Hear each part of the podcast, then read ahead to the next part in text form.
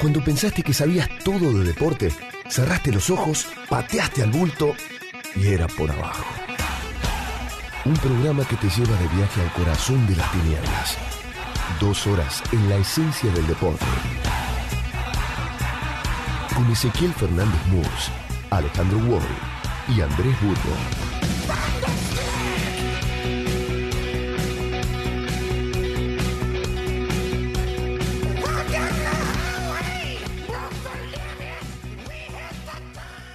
Era por abajo.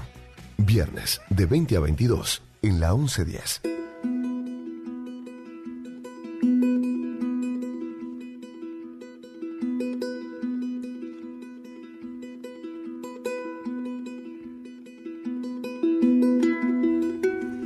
Vivo a cinco cuadras de acá. A una cuadra está la escuela donde lo conocía Gustavo, dice. Gustavo es Osorio, su entrenador a los 10 años y su entrenador hoy, a los 22. Mi mamá Rosa me tuvo a los 20, es muy luchadora, una mujer picante, de carácter muy fuerte, y a mí me formó así, como una especie de regimiento. Me enseñó las cosas de forma muy dura, porque tuve una infancia dura también. Siempre fui grandote, pero no me gustaba pelear. Siempre lo evitaba y en el barrio me tildaban de maricón, de trolo, de cualquier cosa. Pero a mí no me define que me digan algo que no soy. Mis compañeros de escuela, a través de su maldad, también aportaron un poco a lo que soy ahora. No tengo recuerdos de mi papá. Mi conclusión es que mi mamá, pese a todo, siempre estuvo enamorada de él. Ese es el problema. Él se fue cuando yo tenía pocos meses. En un momento volvió, mi mamá quedó embarazada, nació mi hermana Débora y volvió a desaparecer. En la escuela me cargaban mucho, usaba anteojos, mi mamá me cortaba el pelo como si tuviera un casco y me decían chupamedias porque me sacaba 10 y encima ni sabían quién era mi papá. Tiempo después empezó a ir a mi casa y enseguida mi mamá quedó embarazada de Ignacio y ahí dejó de venir de nuevo. Eso es lo que vi de afuera. No me interesa saber más. Mi papá no estuvo nunca y siempre fue un problema. A veces decía que iba a traer plata, mi vieja contaba con eso, después no traía nada y ella quedaba angustiada.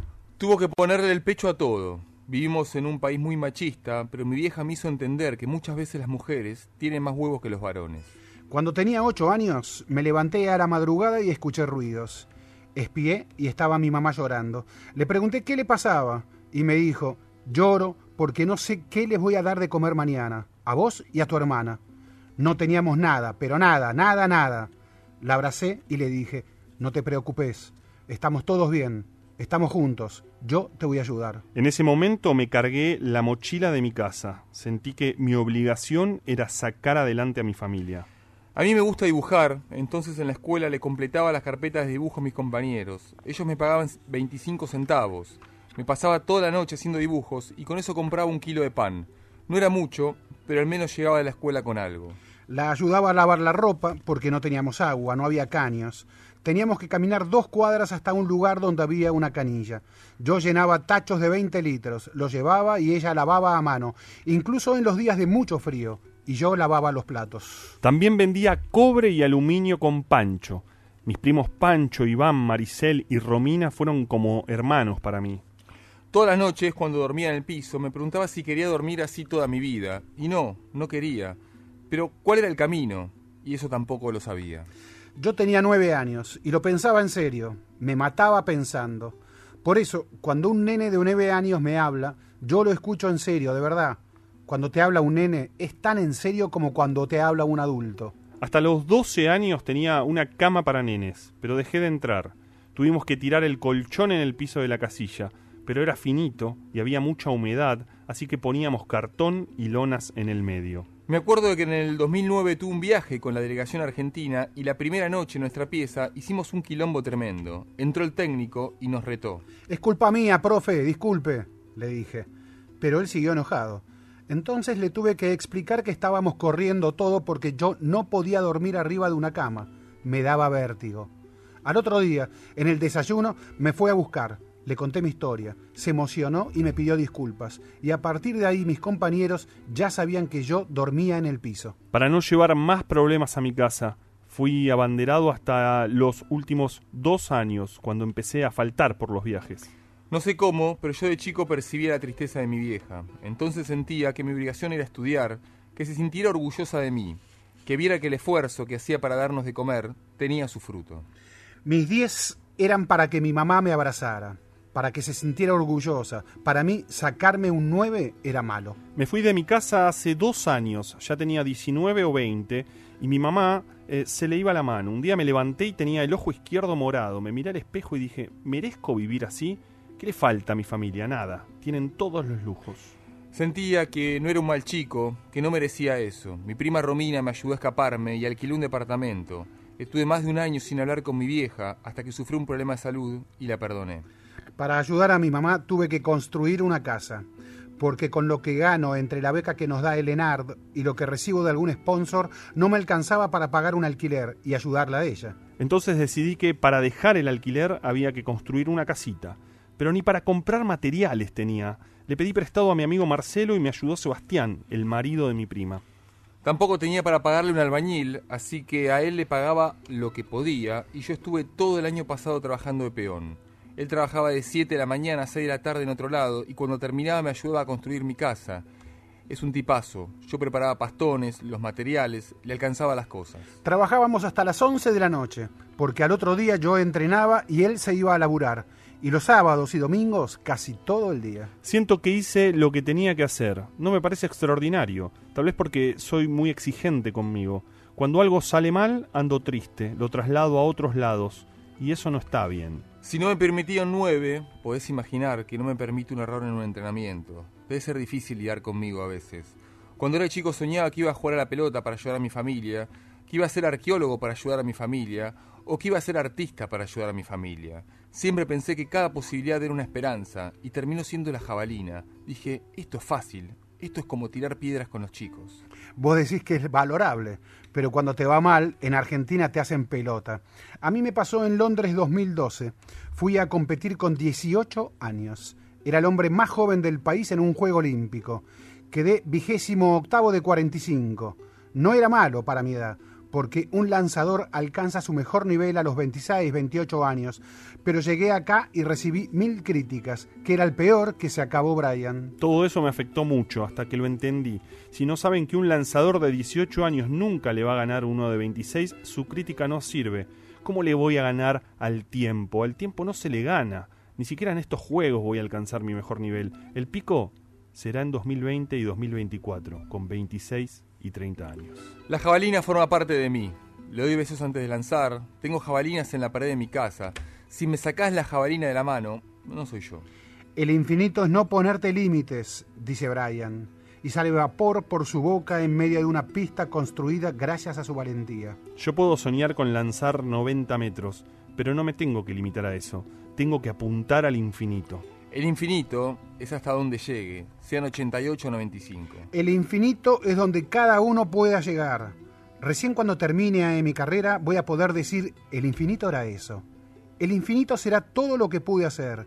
El infinito es haber dado lo máximo de mí. Adaptación de la entrevista Gra- Brian Toledo al infinito y más allá de Martín Esteves para la revista El Gráfico, año 2016.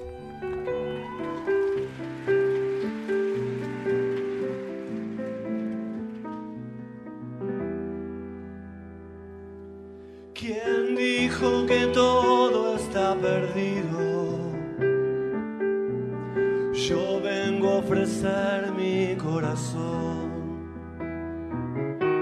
Tanta sangre que se llevó el río. Yo vengo a ofrecer mi corazón. No será tan fácil, ya sé qué pasa.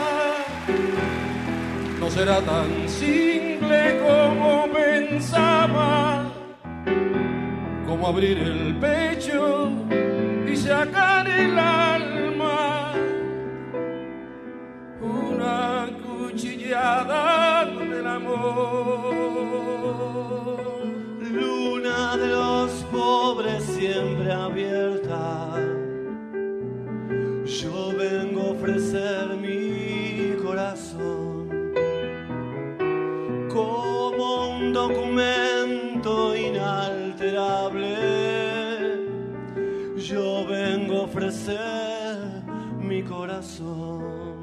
Uniré las puntas de mis brazos y me iré tranquilo, me iré despacio y te daré todo y me darás algo, algo que me alivie un poco más cuando no haya nadie cerca lejos.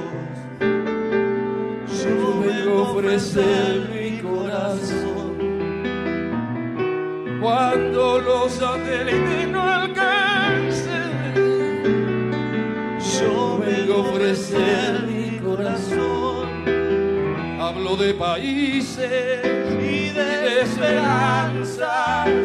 Hablo por la vida, hablo por la nada. Hablo de cambiar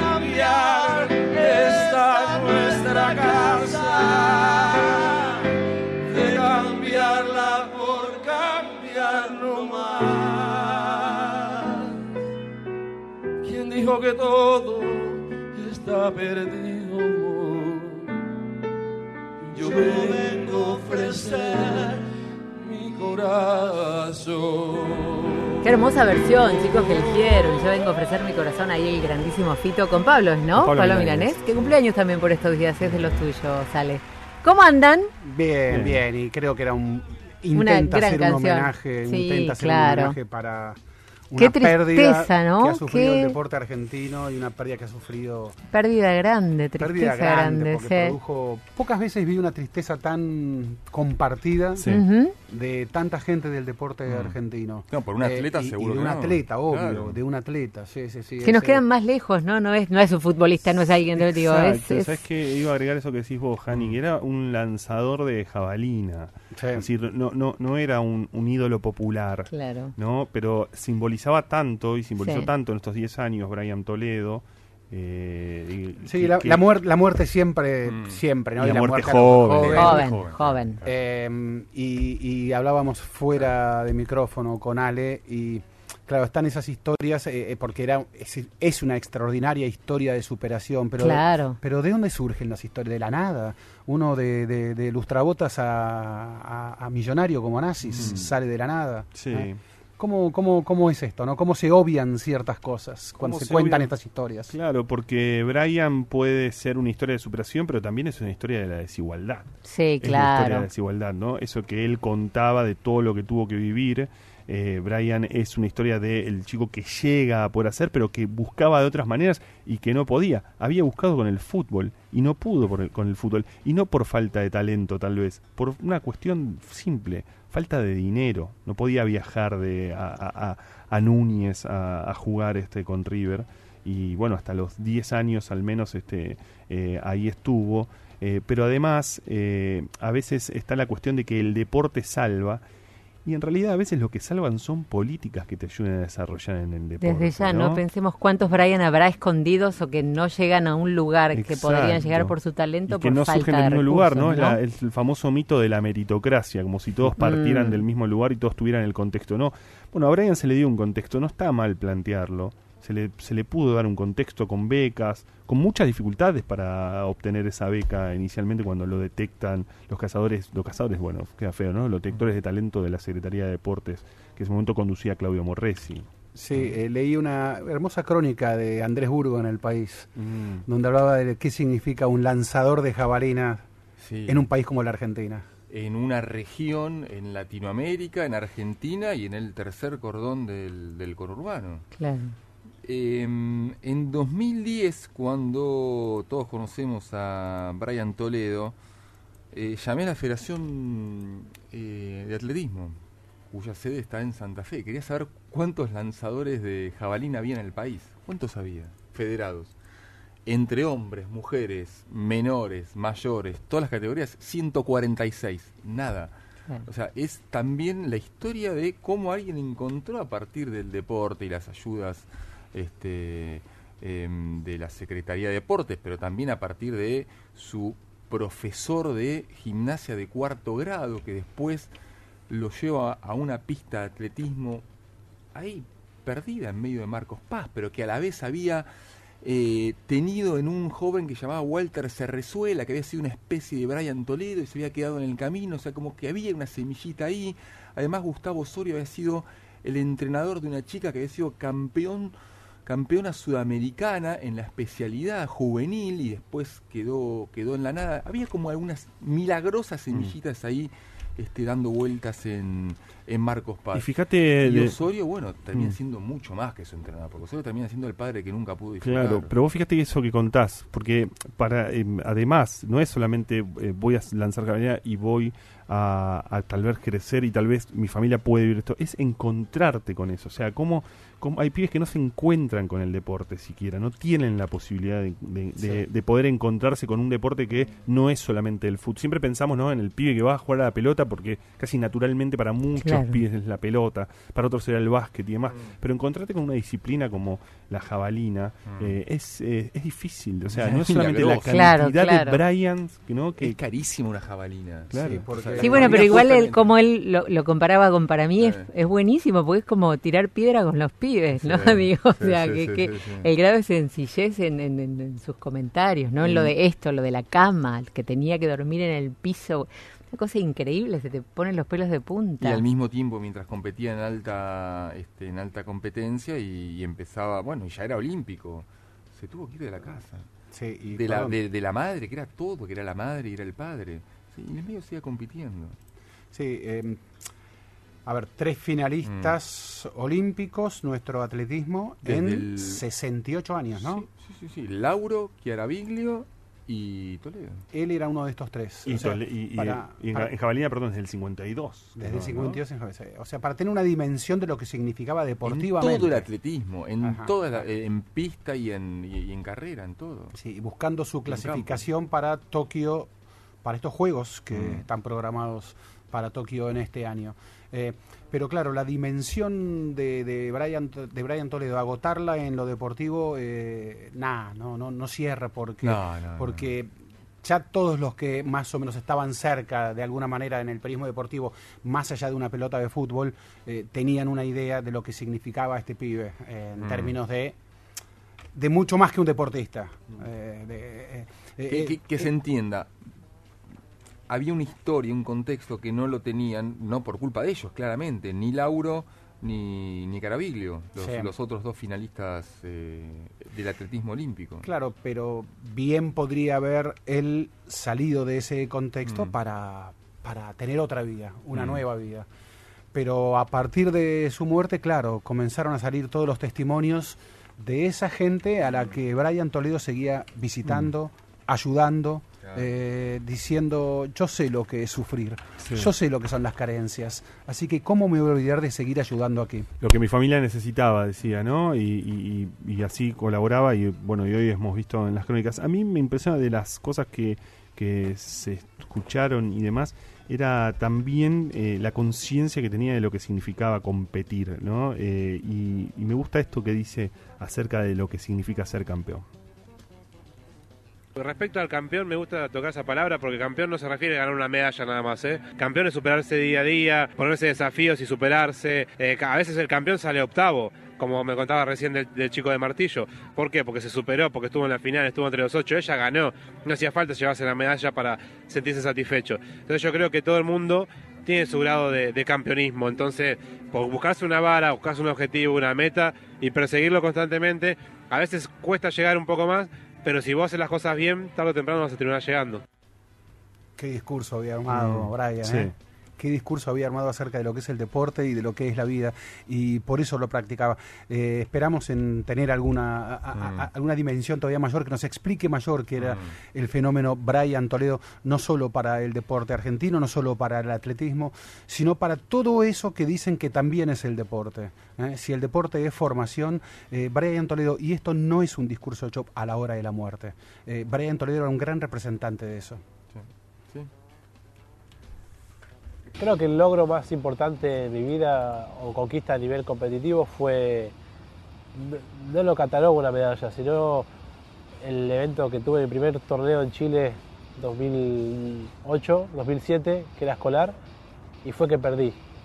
Porque ese torneo fue el que me marcó mi destino. después del torneo yo fui, yo llegué acá, me acuerdo que mi entrenador me vino a buscar acá del cenar y la, única frase que le dije fue, eh, yo no le dije ni hola, estaba tan mal y le dije quiero entrenar para que nadie me gane. Era por abajo. El programa deportivo de los viernes en la 1110. Y nosotros aquí en Era por Abajo podríamos elaborar 20.000 discursos acerca de lo que significaba Brian Toledo, mucho más allá de las pistas de atletismo. Pero me parece que quien mejor nos puede explicar quién era Brian Toledo es tal vez Graciela Gómez, del merendero Los Pepitos en Merlo. Es un merendero, eh, uno de los tantos lugares en los que Brian Toledo ayudaba. Eh, Graciela Ezequiel Fernández Murcia es mi nombre, estoy aquí con Andrés Burgo y Alejandro Ugol. Y bueno, estamos queriendo recordar, hacerle un homenaje justo a Brian Toledo. Creemos que tal vez eh, vos, que vivías el Brian Toledo, que no tiraba exactamente la jabalina, pero que arrojaba algo más importante que una jabalina, eh, tal vez nos puedas contar un poco quién era Brian Toledo. Sí, no sé si nos estás escuchando. Eh, Sí, Graciela, te escuchamos nosotros. Bien. Bueno, eh, era eh, una persona que usaba. Eh, Podemos, te puedo pedir un favor, Graciela, pues se te escucha cortado todo el tiempo. ¿Podemos colgar y te volvemos a llamar un segundo? Dale, dale, voy a salir afuera porque a lo mejor Ah, hay, ay, hay adentro. Sí, ahí se está escuchando mejor, ¿eh? Ahí me voy a afuera. No, no, no, colgamos y te volvemos a llamar. Bueno, dale, dale. Gracias. No, no. El merendero arrancó en agosto de 2016 en un pequeño espacio en Merlo. Con el tiempo fueron mejorando el lugar. Hoy atienden a 120 chicos allí en Merlo. Graciela nos contará eh, cuándo lo conoció a Brian y qué hacía Sí, Brian allí. Bueno, Brian, recibía calzado deportivo de uno de sus sponsors privados y iba y lo repartía en el barrio. Diciendo, "Pues yo necesitaba esto, mi familia necesitaba esto. Una de las caras de él. Sí, hay una crónica muy buena, creo que leímos, eh, bueno, la crónica que leímos al inicio de Martínez Tevez eh, cuenta, Sí. nos cuenta también Mm. que cómo recorría él. Hay, hay- hay una crónica, bueno, la crónica de Martín Esteves del gráfico, una entrevista que le hacen en Enganche Sebastián María del Río y Damián Cáceres, una, eh, bueno, un- casi un perfil de este costado de, de, mm, de Brian que escribe Julián Mozo también, eh, en donde, bueno, Brian tiene esto, me, me contaban que en la en el velorio que se hizo en su casa en el, Mm. en el barrio Martín Fierro Mm. eh, alguien le, le comenta o alguien le, le comenta que Brian decía que quería ser concejal que sabía que con eso no alcanzaba y que bueno en algún momento si se reiteraba del deporte le gustaría. Estamos otra vez en contacto con eh, con Graciela Graciela. Cómo estás aquí este bueno Ezequiel Fernández Murza Andrés Burgo Alejandro Wall. Eh, y decíamos que mm, quizás pocas personas como vos podías contarnos eh, qué era Brian, ¿no? Eh, y todo lo que significaba allí en el barrio, en el merendero Los Pepitos de Merlo. Sí, hola, ¿qué tal? Buenas tardes. Eh, sí, Brian, eh, bueno, lo conocimos eh, por parte del entrenador de acá en Argentina. Eh, y bueno, fue, fue algo que, bueno, que había pasado porque uno de, de los chicos había venido descalzo al merendero y bueno, por una foto que él vio, eh, lo conmovió.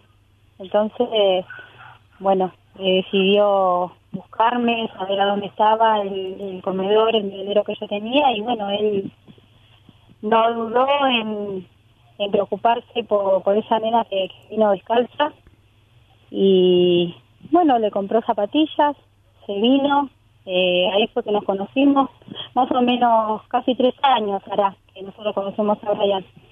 Y, y bueno, y así así muchas veces él llegaba al, al merendero con, con cosas para, para los chicos. Eh, a las nueve de la noche llegó un día con, con las muletas, yo no lo esperaba. Eh, y esas cosas quedan, eh, o te acordás y se te pone la piel de gallina, porque no todos hacen eso. Él eh, hacía hacía todo por lo demás.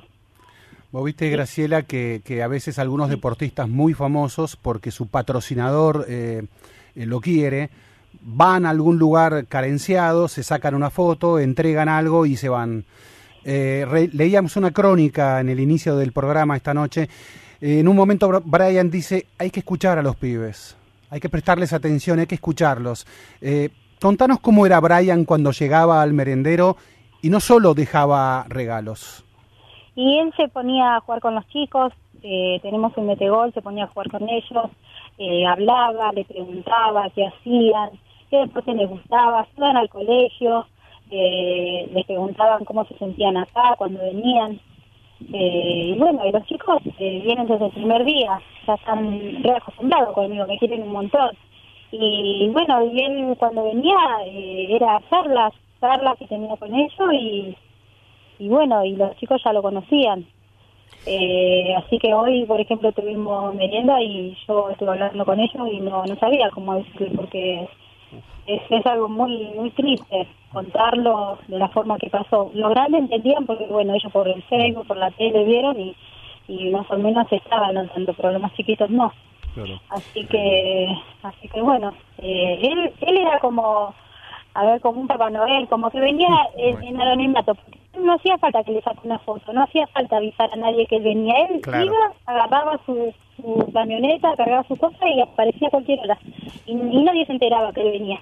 Y, Graciela, recién eh, hablábamos a- aquí en, en- en Era por Abajo, estamos eh, hablando con eh, Graciela Gómez, que, bueno, ella está en el merendero Los Pepitos en Merlo, allí colaboraba Brian Toledo, pero recién hablábamos acerca de que se habla mucho de la historia de Brian como una historia de, superación, vos lo vivís ahí en el barrio y, y pareciera como si, bueno, si, si se dijera que si con esfuerzo y talento se puede salir, y eso es tan difícil.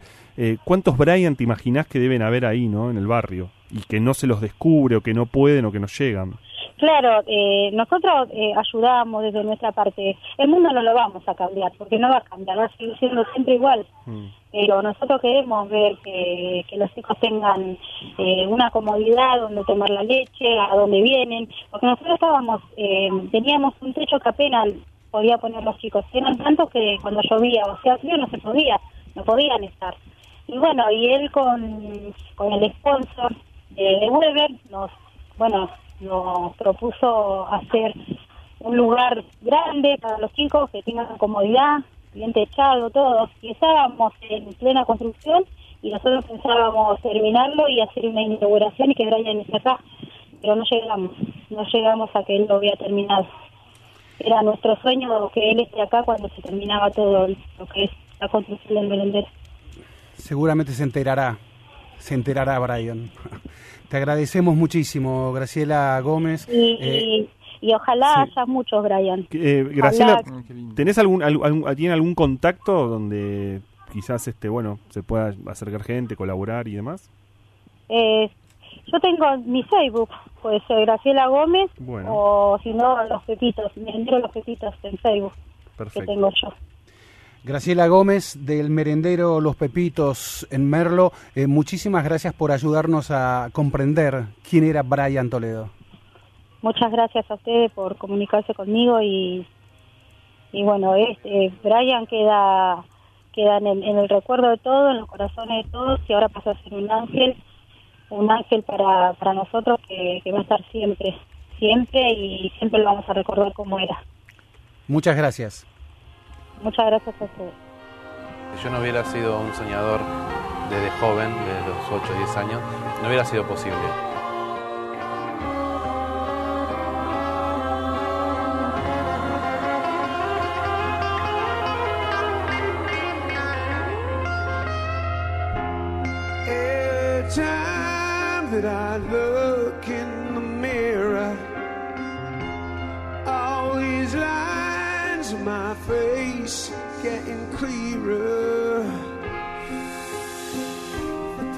Past is gone in red night, like dust to dawn. Isn't that the way? Yeah. Everybody got a dues in life to pay.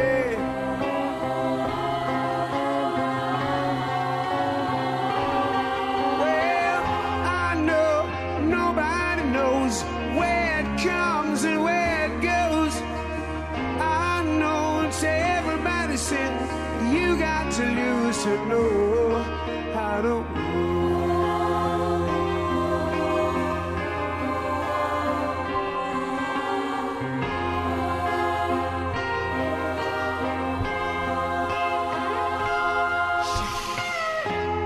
Half my life's in them books written pages.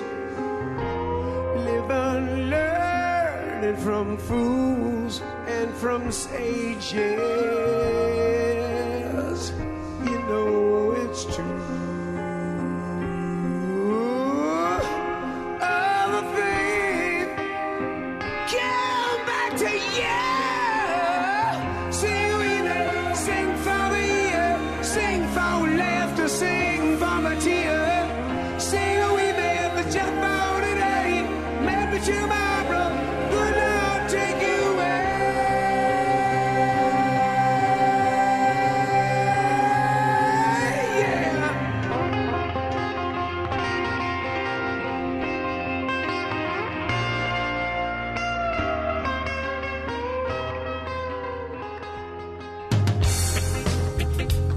Por abajo.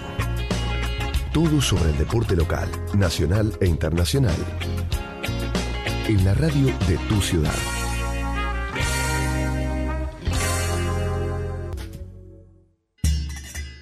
Era por abajo. Deporte, entrevistas, debates, actualidad, historia. Todo el deporte del mundo en la 1110.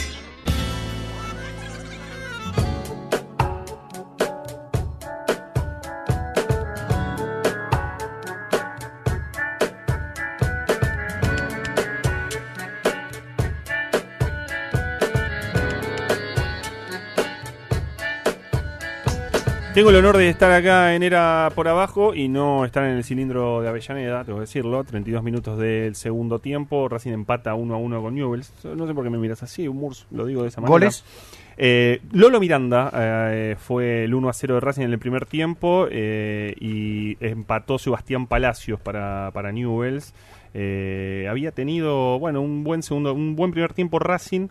Cuesta mucho Racing arriba, ¿viste? Pero mm, tiene como delanteros muy pesados, tal vez. Lisandro, Siraní en cualquier caso, y estaba jugando Lisandro.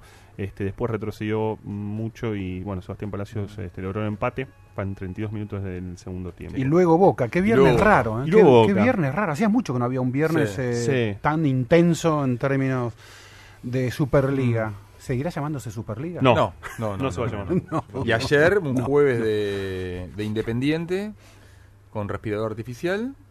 Y una semana. ¿Cómo, ca- ¿Cómo calificamos la semana de San Lorenzo? Le pedimos a nuestro invitado que la califique. Eh, bueno, a ver, nuestro invitado, la semana pasada estuvo aquí Juan Becerra. Eh, luego nos fuimos a cenar. eh, y uno de los asistentes en esa cena era el único que no había estado nunca en Era Era, el único, sí. en era por abajo. De todos los que estaban ahí. Sí, A lo cual lista, le provocó un reproche posterior, pues no me avivé en el momento, pero al día siguiente eh, le dije, che, todos los que estuvieron allí estu- pasaron por Era por abajo Estaba menos Caravario, vos. Prodosimi. Caravario, no, Prodosimi no, no estaba. Pablo Perantuono Mm, eh, y bueno, y Juan Becerra. mm. Y el otro, el hombre que vamos a mencionar a continuación, es Fabián Casas. Eh, buenas noches, Fabián. buenas noches, ¿cómo estás? gracias por estar aquí con No, nosotros. Gracias a ustedes por invitarme. se En dice Era- así. ah, qué, qué- formal. Qué, qué bueno. Viste, cuando- quedando nosotros del mismo modo. ¿Viste cuando escribías cartas? Mi mamá escribía cartas. Espero que ustedes estén bien, quedando nosotros del mismo modo. No sé qué quiere decir eso. Es un gran Era inicio. como una, una forma prototípica de escribir Pero cartas. es un gran inicio de una entrevista. Puede ser, sí. Fabián Casas Sí. es. eh, ¿cómo Bueno, se- el- el ¿Alguna vez te definiste bo- que- boedista zen, ¿no? Sí. Eh, ¿no? Eh, boedista es de Boedo. Eh, Andrés Burgo dijo que quién mejor que él que nos pueda contar qué fue la semana de San Lorenzo. Eh, pero la semana es reducirlo. un Sí, poco, sí, era, era- porque- era una forma de, de- porque- de- de ir hacia él. el San Lorenzo exitoso, el Mm. San Lorenzo de Tinelli, era un San Lorenzo pum para arriba. Este San Lorenzo es un poquito más, diríamos, depresivo. Sí, puede ser. También Eh, la tabla del promedio. Eh, sí, Eh, tal vez para una novela sería más interesante el San Lorenzo actual que el San Lorenzo exitoso, ¿no? Sí. Yo la verdad que no me interesa más el fútbol hace como, te digo la verdad, más o menos dos años. Eh, más o menos. Lo tengo vos medio estás solo en calculado. el éxito, entonces. No, no, no, no me, me dejó de interesar, ¿viste? Porque también es un poco... Tuve momentos así en mi vida en que me dejó de interesar el fútbol. Cuando estudié, me, me acuerdo en una época en que entré a estudiar filosofía, ¿viste? Me metí ahí adentro, me metí en- pensando en otras cosas y me dejó de interesar y pensé que me iba a dejar de interesar para siempre. ¿Viste cómo le pasa a algunos drogadictos?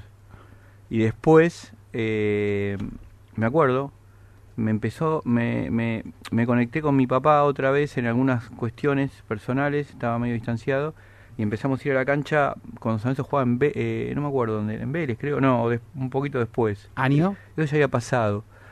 Mira, fue cuando me fue eh, en el 86 me fui de viaje, dos años. Y cuando volví, eh, ahí eh, ya me ha pasado dos o, dos o tres años más y empecé a, a ir a la cancha otra vez con mi papá. Y ahí jugaba en Ferro, en Huracán. Sí, y después, mm, y después me enloquecí con el campeonato ese que casi perdemos, que era con gimnasia, me Claro, acuerdo. 95. Claro, ahí tengo recuerdos así, viste.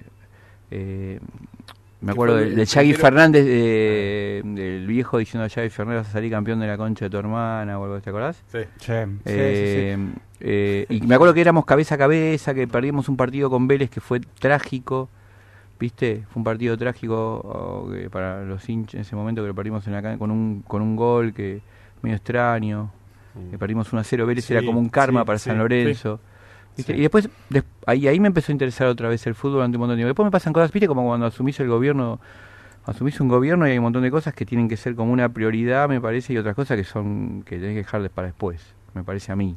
Claro. Ahora, en- Y, en- y, digamos, en mi vida ahora me pasaron un montón de cosas donde el fútbol pasó a ser una cosa que no me, no me interesa mucho. La Ah, verdad, no, no miro los partidos más, no, no voy a la cancha, no sé ni cómo va. Se- Me, parece, me contó mi hermano el otro día porque estábamos comiendo en la casa de mi papá que San Lorenzo le va mal. Es, un, es algo que comentan ellos.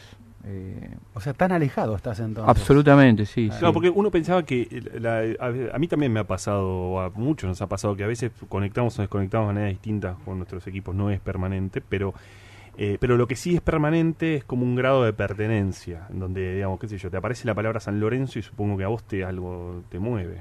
Sí, sí, claro. Sí, está relacionado con mi infancia, con mi papá, con, mi- eh, con, esos- con momentos muy felices de mi, de mi vida. Viste, a veces también, no, no es que me pasa esto que le pasa a algunos.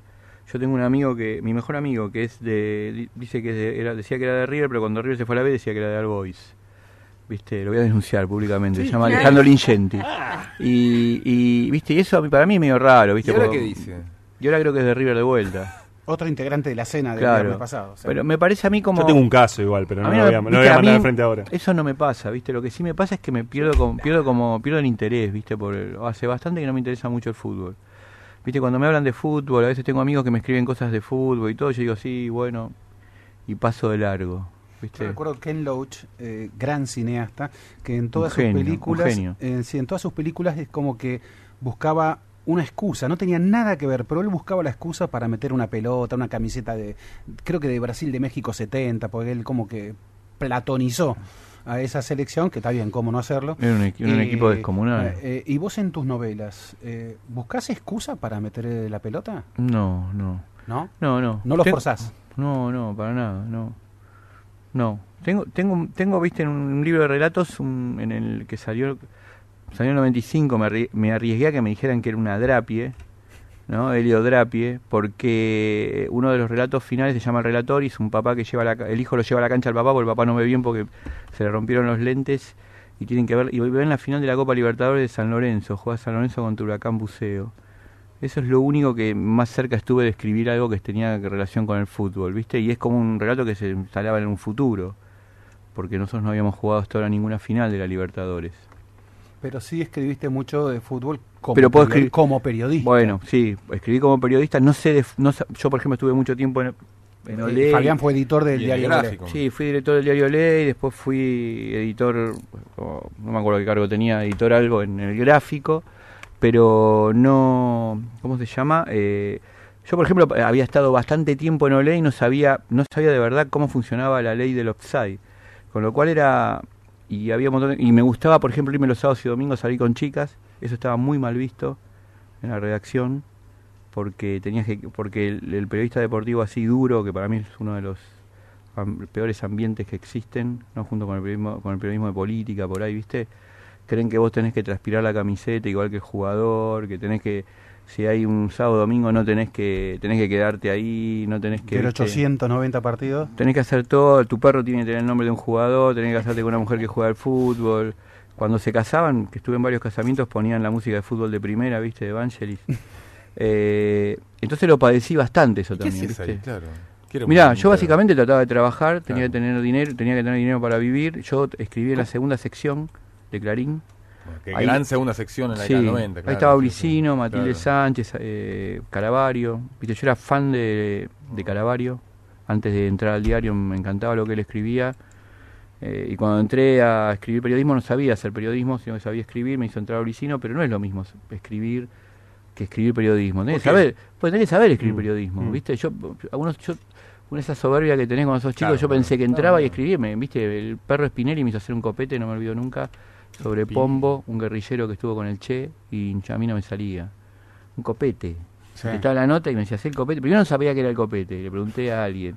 Después tuve que hacer, y tuve 3.000 veces para hacer eso, ¿viste? 3.000, y, y no es ¿Esto lo fue en mismo. qué año? No es lo mismo. Y debe haber sido cuando empezó, y el Olé cuando empezó, en el 96. Claro. Sí. Debe haber sido 97, 95, creo, segunda sección. Eh, y yo cuando entré dije, bueno, voy a tratar de aprender. Y en esa época no estaba digitalizado el archivo de Clarín, entonces fui a buscar el sobre de Caravario y lo estudié. Agarré un resaltador y dije, a ver cómo hace, porque es mi ídolo. Yo leía todos los, los, ¿cómo se dice? Los textos de él que salían en la segunda sección. Era lector de ese, de ese suplemento y empecé a subrayar y, a- y me dibujaba como un esquema. Digo, mira cómo lo arma la nota, ¿viste? Y para tratar de sobrevivir. Caravaggio que estuvo aquí porque, bueno, fue el biógrafo del Trinche Karlovich. Claro. Exactamente. Ahora- claro, claro, yo hice, esa no- yo hice la nota a Karlovich para Viva y eh, se llamaba El Maradona Invisible. Me acuerdo que me mandó. ¿Fue para Mística? Para Mística, Para sí, Mística, me para. Mística. Bueno, sí. es que mm, esa fue la primera nota de...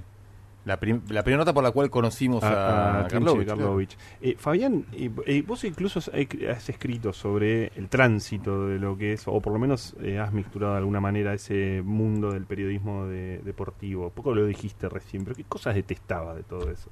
No, bueno, eso. de- Detestaba, me- me- en el caso puntual de Olé, era un lugar como muy encerrado, viste, que muy viciado. Eh, ahí, por ejemplo, en el infierno conoces también personas que son extraordinarias porque ahí ves quién es cada uno. ¿No? Yo fui, yo fui con, compañero de Gustavo Bravia, que era mi editor, era el editor, éramos editores los dos juntos de una sección, él vino después y él realmente tenía como un gran talento periodístico, muy bueno, un crack, o sea, para mí un crack, en todo sentido, y él podría, si hubiese sido una mala persona, me podría haber aniquilado, que es lo que hacían todos, ¿viste? Me podría, porque yo me ahogaba en un vaso de agua como editor, ¿viste?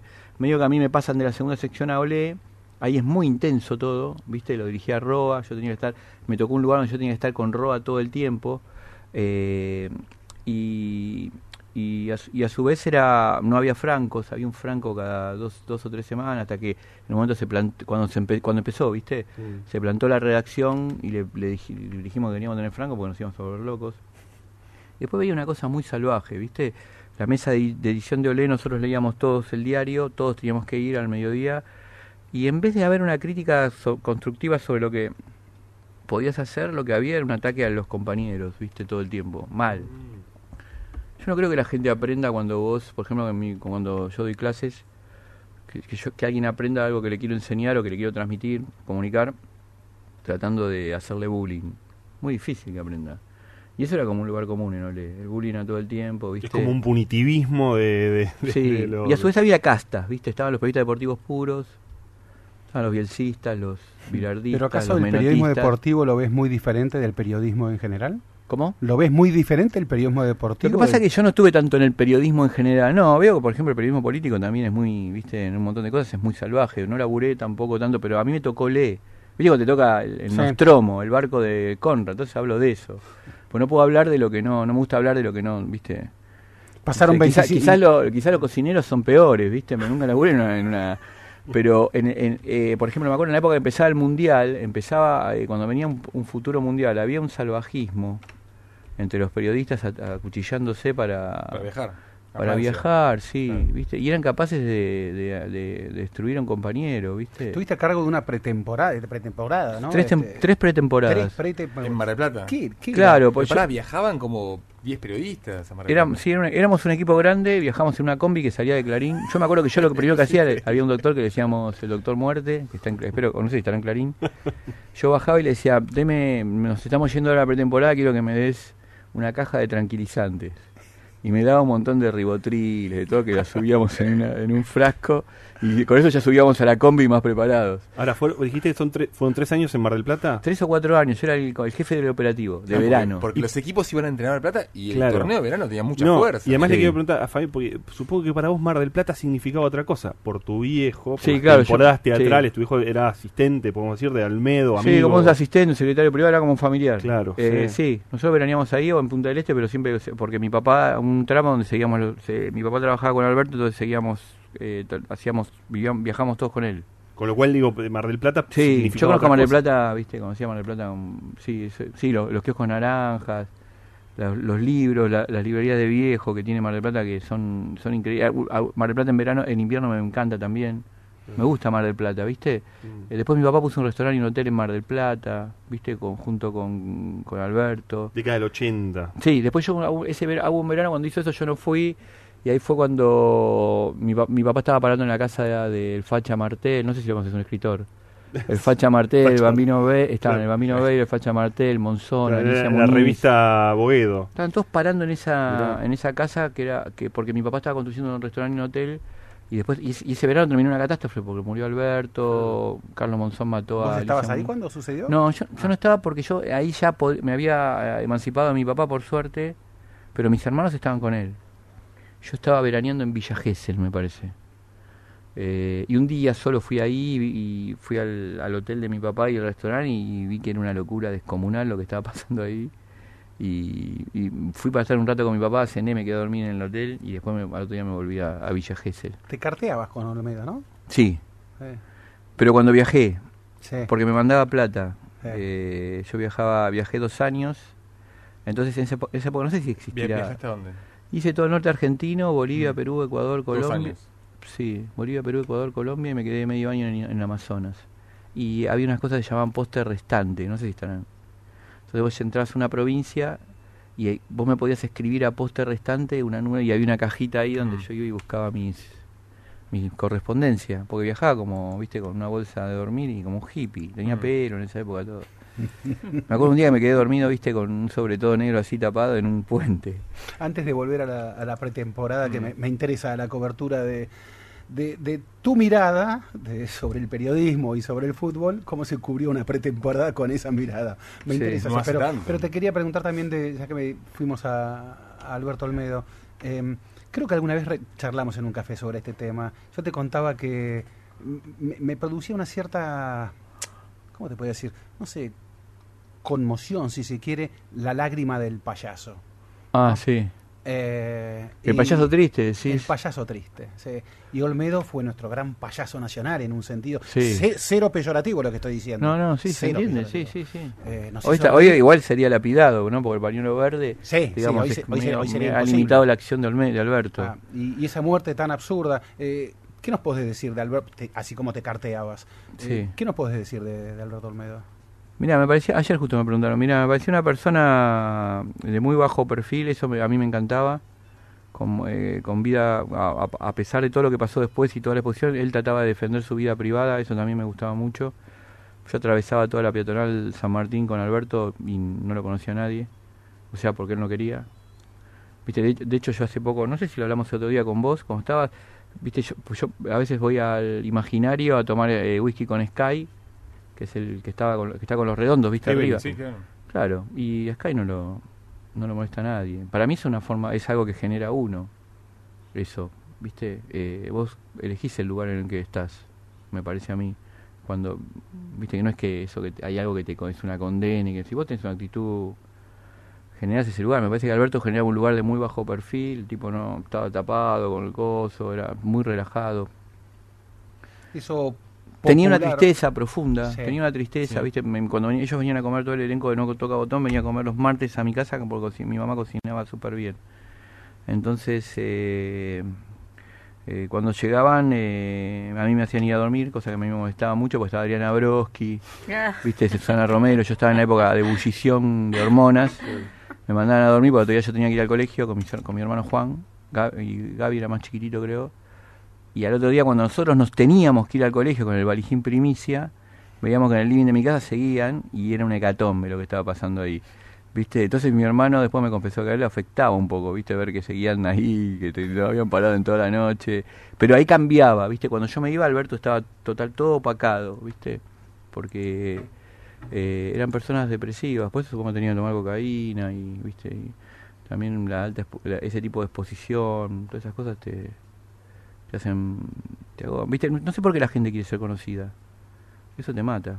Cuando llegaste al periodismo deportivo, eh, ¿viste algo parecido, sí, en términos de me quiero ser conocido? No digo por los periodistas deportivos, sino por los personajes que te tocaban en el periodismo deportivo. ¿Entrevistar o por Sí. qué? Sí, por los personajes, sí. Ah, mira, a mí me tocaban personajes muy particulares, ¿viste? Porque, bueno, Karlovich, Karlovich me pareció que no le importaba para nada, ¿viste? A- a- Yo lo, lo seguí bastante. Carrascosa, le hice una entrevista, etapa también de mística, Mm, Carrascosa. qué bueno, sí. Me costó un montón esa entrevista.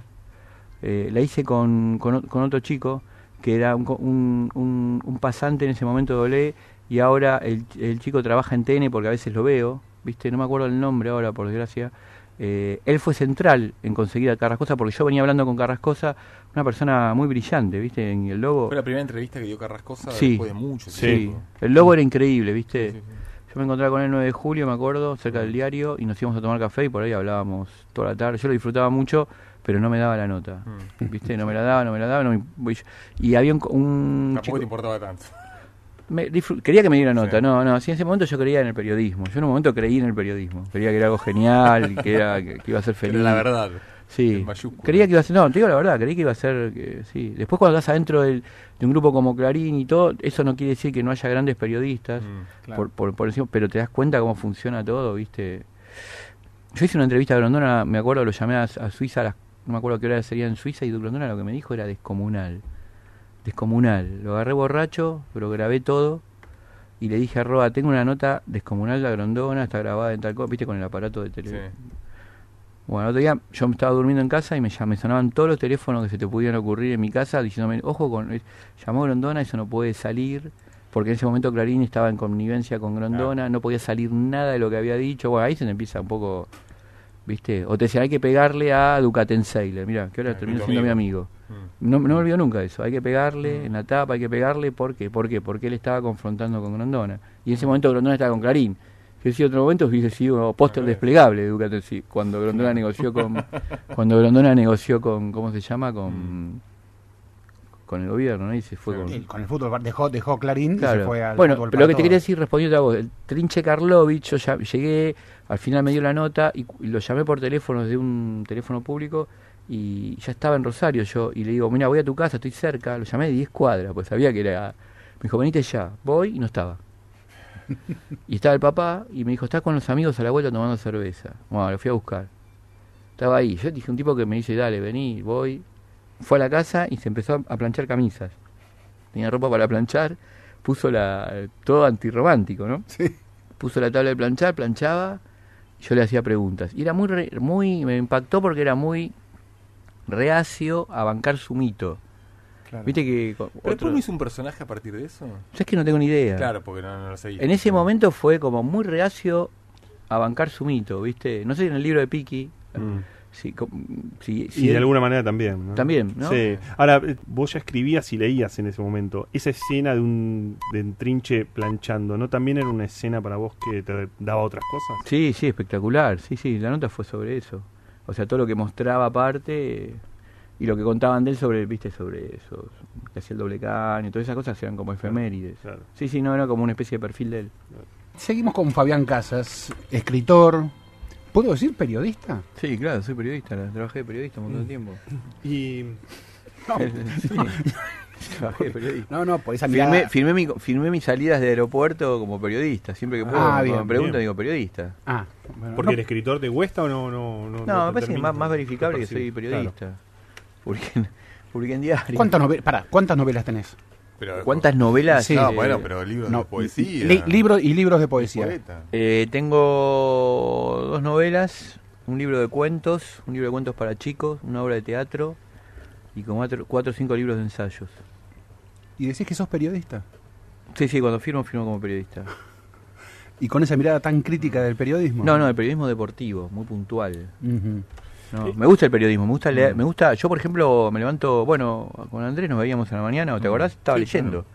Y, y me gusta leer todos los diarios. No es que te leo. Y seguís escribiendo en perfil también. Y escribo, tengo una columna en perfil. Tenés una sí. columna en perfil. con Vigo Portes escribías de San Lorenzo. Sí, sí, sí, eso fue como un blog, ¿no? Que tenía Vigo. Sí.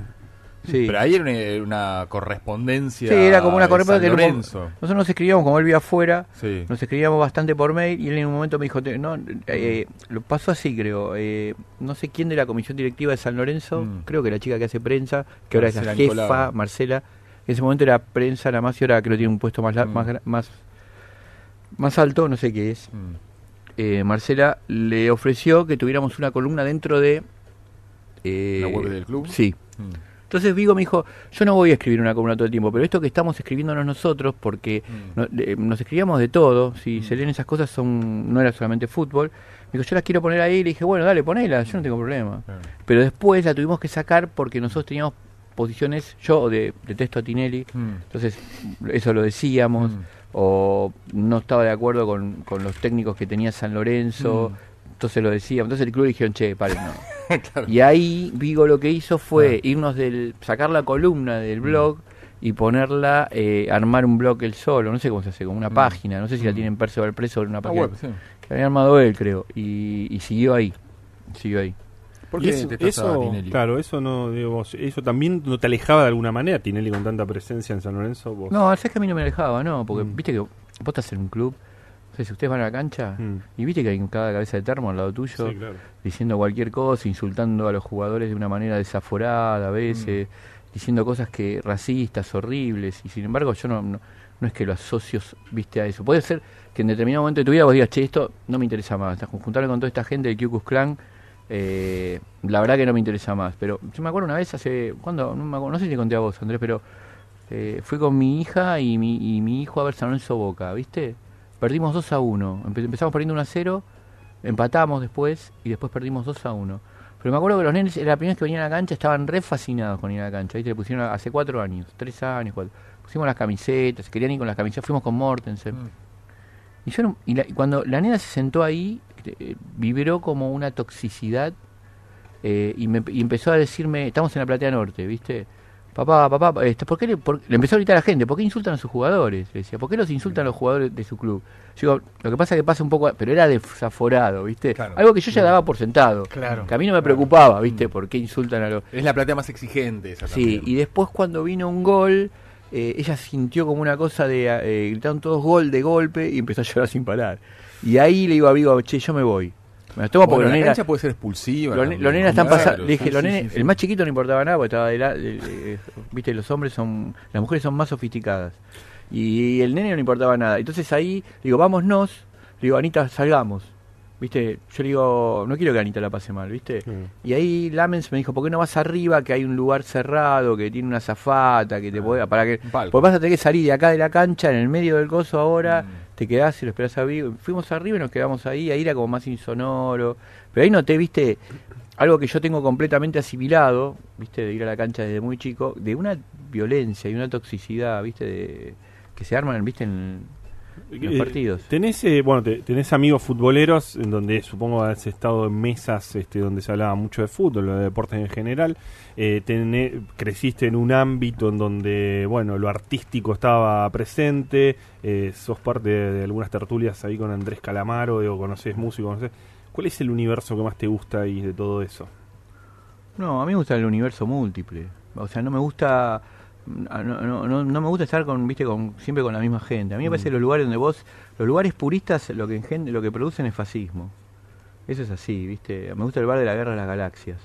Donde yo puedo estar con personas, eh, mujeres con tres tetas, hombres con cabeza de pescado, viste. Ese lugar, o se trafican cosas. A mí me parece que esos lugares se producen cosas que son interesantes, inquietantes, ¿viste?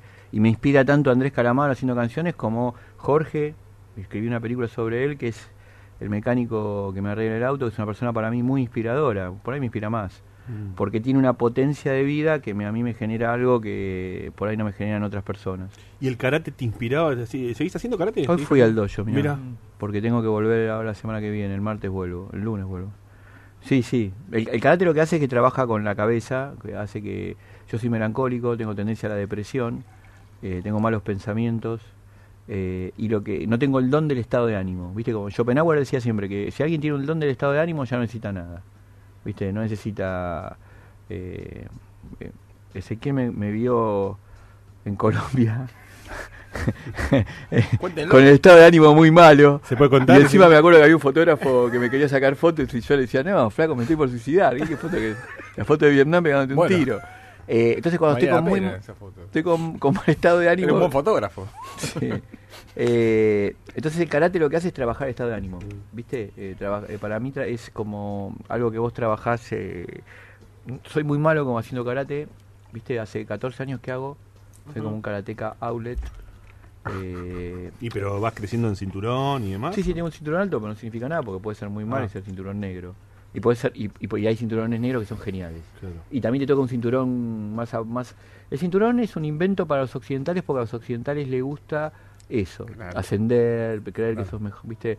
Eh, pero en realidad el cintur- la- el- en, la historia del karate el cinturón no tenía colores, sino que el, el cinturón era lo único que vos no lavabas. O sea, los japoneses lavaban todo el karategi, pero no lavaban el cinturón. ¿Qué significaba eso? Que hacías karate 20, 30, 40. Los, los karatecas hacen toda la vida. Sensei Funakoshi, que fue el que inventó los golpes, el que unificó todos los golpes de karate en Okinawa y era un poeta, él hizo hasta los 90 años karate. Y el cinturón te queda negro. ¿Viste? Es- no lo lavas, es lo único que no se Una lava. cuestión de experiencia más que Entonces, de y eso también te habla de algo, ¿no? Porque te quiere decir que vos podés ser, tener cinturón negro, pero siempre Mm. tenés que saber que sos un eterno principiante. Mm. ¿Viste? Lo que pasa que si vas a Occidente y lo querés tra- tra- transmitir, a, los- a nosotros nos tienen que vender, dale. ¿Viste lo que son las publicidades? Jazz Dubit, qué bueno ser como vos. ¿Viste? Hay una publicidad que dice, qué bueno ser como vos. Yo pienso, no, no es bueno ser como yo. No, no quiero. Eh, o- Claro. eh, imposible es nada. Sí. No, van a saber lo que es enojar a alguien como vos. O sea, es, son publicidades para estúpidos. Y todo el tiempo esa publicidad y todo está instalado, es como una cosa, como diría Gramsci, completamente hegemónica, que está nos atraviesa por todos lados. De hecho, uno es hablado por el capitalismo en vez de hablar del capitalismo. A ver, eh, yo, yo no sé cómo es tu memoria, digamos, pero eh, yo sí recuerdo haber leído que vos una vez dijiste que el, el comienzo de la final del 74, Holanda-Alemania Federal, te parecía un gran comienzo de... Sí, en pura de- química. Me acuerdo, pura química sí, fue en pura química, me preguntaron cuál era el mejor comienzo, no de un partido, me dijeron, ¿cuál es el mejor comienzo de, la- de- de poesía de todos los tiempos? Mm. Y yo dije, De para poesía. De poesía, me dijeron ellos, de un, de un libro. Sí. Viste que lo- yo, yo conozco libros, comienzos de los libros, libros de memoria. Viste, me puedo acordar de memoria varios comienzos de libros que me impactaron mucho. Y ellos me preguntan, ¿cuál sería? Yo le dije, mira, el mejor comienzo para mí no está en un libro, sino que es el de Alemania-Holanda en el 74, cuando la tocan todos, Todos los holandeses, ¿viste? Cruyff se va al medio, Mm. hace círculo De con todos. juega. Sí, pero vuelve para atrás, toca, Sí. toca, después entra y, lo, y creo que es box. Bertie Box Bertie Box le hace lo toca, penal. le hace penal y Mm. la primera vez que lo toca la pelota, un alemán, es cuando la va a buscar. Es cuando sacan del medio otra vez. Es cuando Bertie Box la va a buscar eh, Ah, claro. a la. A- sí, así, eso. Eh, y eso me pareció un final. de- ¿Por qué? no, me parece un final hermoso y aparte me parece que eso, que, que todo lo que transmite ese final, que mm, aparentemente vos ves solamente la distribución de la pelota y ves cómo juegan, tiene de trasfondo algo que para mí es esencial, que es lo que hizo, eh, ¿cómo- ¿cómo se llama? Rinus Michel. Mm. Que, que a mí me parece que fue muy emancipador, ¿eh? Ah, porque tener una tradición es algo que te hace mal. La gente cree que es buenísimo tener tradición. Y para mí la tradición no está bueno. La tradición que vos heredás como algo que tenés, a lo que tenés que hacer cargo. Es como una, La, una- es la identidad. Sí, es como querer ser, es como una mochila, igual que la originalidad. Tener que ser original es un plomo, ¿viste? Te obligan a ser original. Entonces, a mí me parece que, que eh, lo que hace Holanda precisamente es al no tener tradición futbolística, lo que hacen los holandeses es tomar el handball. Mm. Eso te libera. Vos tenés que, el, viste, 4-3-3, viste. Rinus Michel no tenía tradición, no tenía el peso de cómo teníamos que jugar, no me acuerdo. el- O- Holanda de los 50 perdía por goleada por todos y de repente el, el Sí. Ajax de los 60 Agarra una Michel, revolución. sí. produce un cambio, piensa, piensa en términos borgianos. El escritor argentino de la tradición habla de eso, el texto de Borges, que es como no tenemos tradición, en vez de pensar eso como una falacia, eh, como, como algo que te debilita, en realidad lo pensás como algo muy potente. No tener tradición puedes robarle a todos. Basta de ser original, afanarle a todos. ¿Para qué vas a robar un, un kiosco si puedes robar un banco? Y van y, le- y- y lo que hace Mitchell es tomar el, el- el eje de cómo. En Holanda sí juegan handball. ¿Cómo se juega el handball? Circulan todos, ¿viste? Sí. Toma, y tenía, tenés que, lo que pasa es que también tiene que coincidir que tenés que tener al genio que, que haga articular eso, Mm. que es Cruyff, ¿no? Y yo me acuerdo, fui compañero en Olé de Perfumo, Mm. Y yo le preguntaba por esa final, por los partidos. ellos- Nosotros, Argentina jugó dos partidos con ellos. Uno en el Comieron Mundial y ocho otro en goles. amistoso, sí, ocho goles, sí. 4-0, Y- 4-1. Pero el fútbol me dijo, para mí eran extraterrestres, jugaban algo que no nosotros no sabíamos a qué jugaban. Ahora Holanda pierde esa final. Claro, sí, yo te iba a decir eso. Son, Vos- son vos beautiful, que- son beautiful eh, losers. Claro, pues es un gran comienzo, Bueno, ustedes pero hablaban recién. es un gran comienzo, pero el final es eh, Sí, ganan de vuelta, mí eso- ganan lo que ganan siempre. Eso? a mí no me importa para, no, ¿No? para nada. Yo me acuerdo de la- yo me acuerdo de Holanda del 74. Me parece como la gran la última gran revolución del fútbol Bueno, a eh, nivel mundial. Barcelona, Bueno, pero Guardiola. Barcelona es, Barcelona es una Sí. continuación de lo que hizo Mitchell, Cruyff y, y Guardiola. Sí, o en un contexto más difícil. ellos arman, ellos, o sea, Holanda arma, eh, Rinus Mitchell arma el, el Ajax, Mm. arma la selección holandesa. Sí. Cruyff va a Barcelona, Mm. a- plan- cambia el eje, cambia, el- sí. cambia el eje de cómo se va a trabajar en la Masía y, y, de ahí sale Dirige a Guardiola. dirige a, dirige a Guardiola. Eso no le está quitando méritos a Guardiola, digo. Me parece que Guardiola es como una especie de curador de arte más que un DT. Sí, de hecho, Guardiola fue mejor técnico después que, que Mitchell, sí que... A Guardiola le pueden dar el premio Nobel, claro. porque, no sé, habla alemán, inglés, francés, o sea, no sé cómo hace. Eh, es hermoso, no sé. Eh, pero, pero me parece que viene de eso, y por eso te digo que no es solamente una jugada genial. Yo había visto todo Holanda en el 74, ¿viste? Fue, también fue el primer mundial que yo pude ver completo, ¿viste? Y la final me pareció algo extraordinario. Inclusive recuerdo alemanes, recuerdo a Herr Müller, que me parecía un crack. El goleador del mundial. Que mete un gol increíble. A mí no me, realmente no me importa que pierda. Ustedes acaban de pasar un audio del chico que murió de Sí, de Brian. Toledo. Bueno, él dice lo mismo. Sí. Dice exactamente lo mismo. O sea, ¿cuál es perder, perder? Mira, la verdad perdemos todo. Yo pensaba hoy cuando venía caminando por acá, por, viste, las personas dicen, bueno, no, ¿qué hago? ¿Me caso o no me caso? Porque, viste, voy a convivir, no convivo. Yo digo, mira, la verdad conviví, porque si vas, a- por ejemplo, te vas a morir. Eso Sí. saben que ese es el spoiler Mm. nuestro. Sí. Y, si, y si eso te afectara No tanto, te, suicidarías. O, o lo adelantás de tan desesperado que estás, o te tirás a dormir y no haces nada, o no sé. Pero sin embargo, vos elegís vivir. Ustedes están en este programa de radio de la noche, yo vine acá. Hay una decisión, a pesar de que sabes que te vas a morir. Y lo otro es, ¿te vas a separar? Sí, es muy probable que te vayas a separar, te lo digo yo, es muy probable. Pero ¿por 50%. qué evitarías convivir? Yo te diría, no, hacelo. ¿Por qué no? Si no es como Butter, ¿viste? Preferiría no hacerlo. Ese es el que se pierde todo. Eh, Estar siempre invicto. Viste, mira, la convivencia destruye las parejas y el rap la ropa. Eh, yo, ¿Sabes que lo le- Fabián eh, lo leí y entonces Laverrap. sí lo leí y, y te, te lo menciono por eso no sé si es tan público pero entiendo que conviviste también con Gastón Gaudio Sí. y cómo fue esa convivencia Y eso fue un- Eso fue cuando me cuando yo cuando me separé eh, a través de Educa, ¿viste? Y Mm. de otro amigo que se llama Ignacio Sarchi, que es un productor que yo conocí en el Festival de Cannes. Eh, tuve conocí nuevos amigos y bueno, Gastón, la verdad que para mí fue increíble porque, ¿viste? Yo te- para mí la separación fue el gran revés de mi vida y él es un maestro del revés. Un genio del revés. Así que fui en el gran revés de mi vida fui a vivir con Es el maestro del revés. campeón del revés. Un grande del revés, porque una vez Beatrizaron en la calle me, me, hacía- me mostraba ella cómo era el golpe de Gaudio, ¿viste? Como yo no, yo, yo no lo tenía Gastón, o sea, mucho, no había visto ni la final con Coria, esa famosa, conocía por supuesto, no me gusta el tenis. o Claro, sea, Sarlo estuvo acá y contó estuvo acá y contó este bueno hablamos mucho de tenis con Sarlo Bueno, claro, ella, ella hasta ahora no juega más, pero jugaba hasta hace poco jugaba En al Ferro. tenis. Sí, en Ferro. en Ferro. Eh, y ella me decía, Gaudio tiene un revés, decirle que tiene un revés genial, que, que me mostraba los golpes, yo no entiendo nada. Eh, y yo creo que el único partido de tenis que vi completo y que me fascinó y me entusiasmó mucho fue Connors Vilas. En el 75, ¿puede ser? ¿O no? Me confundo. 74, si no me 74, equivoco. 75, sí. O Eh, Forest- 75 la, puede ser. La sí. final de Forest Final de Hill, Forest Hill, sí. Que gana Vilas con un tanto que después fue polémico, pero bueno, Que entra Constancio Vigila a saludar este, a la cancha. A la cancha. Bueno, mira, y, con Ga- y la verdad que con Gastón fue, fue es una persona extraordinaria porque me ayudó, me dio ropa, comida, tiene canjes de ropa, o sea que la ropa que yo tenía era de él, comía ahí, vivía en una mansión, él se fue, me dejó la casa solo, a una persona que conocía muy poco, me ayudó con todo. Es una persona extraordinaria para mí. Y él maneja digamos la manejaba la cuestión de la derrota era un bueno adem- además de su revés había sido campeón de Roland Garros manejaba esa cosa de la derrota Y yo de. Roland Garrón, porque me había separado. Sí. No, Gaudio se, tiene, creo que ahora está mejor, pero tiene, tiene como una tendencia también depresiva. Eh, tiene como ¿Qué una hacían? ¿Se juntaban y escuchaban a Leonard Cohen? Sí, Este, exactamente. Sí, sí, pone Leonard Cohen cuando se levanta. Eh, Ajá. Eh, y, le- y- y él lee a Emil Cioran. Y yo le, pas- yo le pasaba muchas, porque yo, a mí me gusta mucho Schopenhauer, ¿viste? Entonces le pasaba cosas de Schopenhauer. Pero también salíamos a andar en agua, hacíamos muchas cosas. Eh, la verdad que fue una gran ayuda para mí, ¿viste?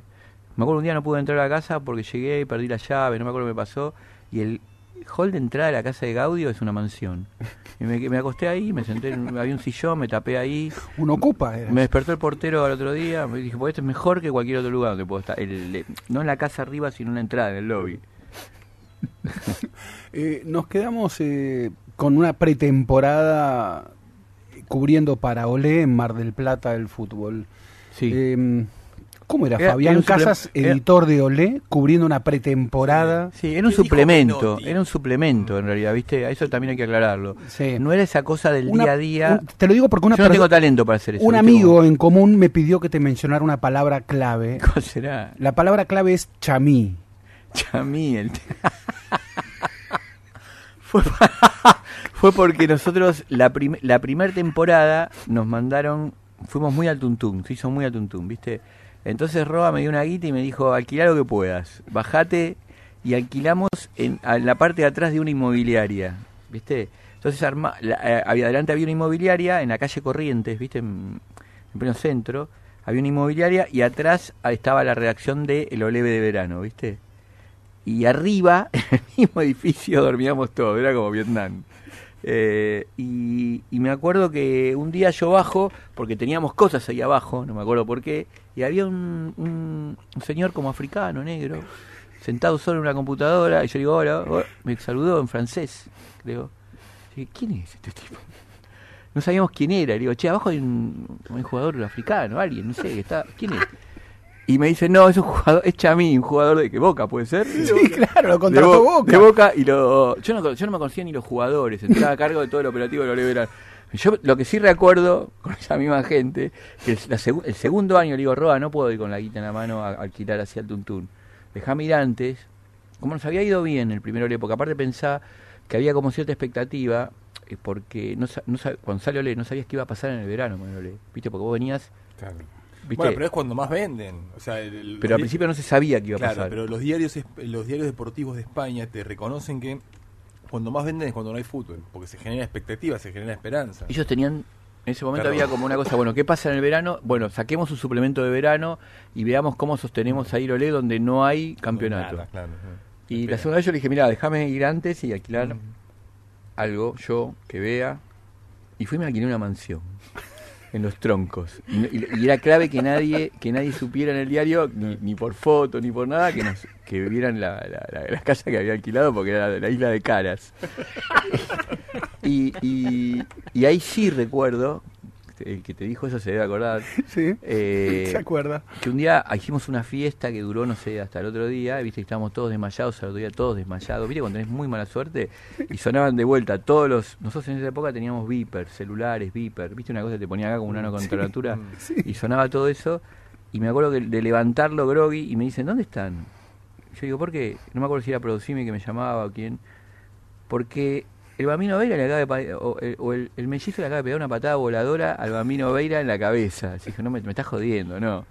Y yo miro a la, a, a la persona que se tenía que encargar de, De boca. cobertura de Boca. Estaba boca abajo, tirado, abrazado al, al a, a- López. Al Topo López. Al Topo López. Abrazado, Topo abrazados los dos con el, con el topo, boca abajo.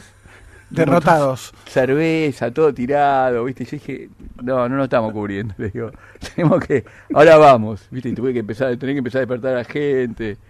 Me acuerdo de eso, esas cosas que te pasaban ahí en. O estar contrarreloj con Maradona.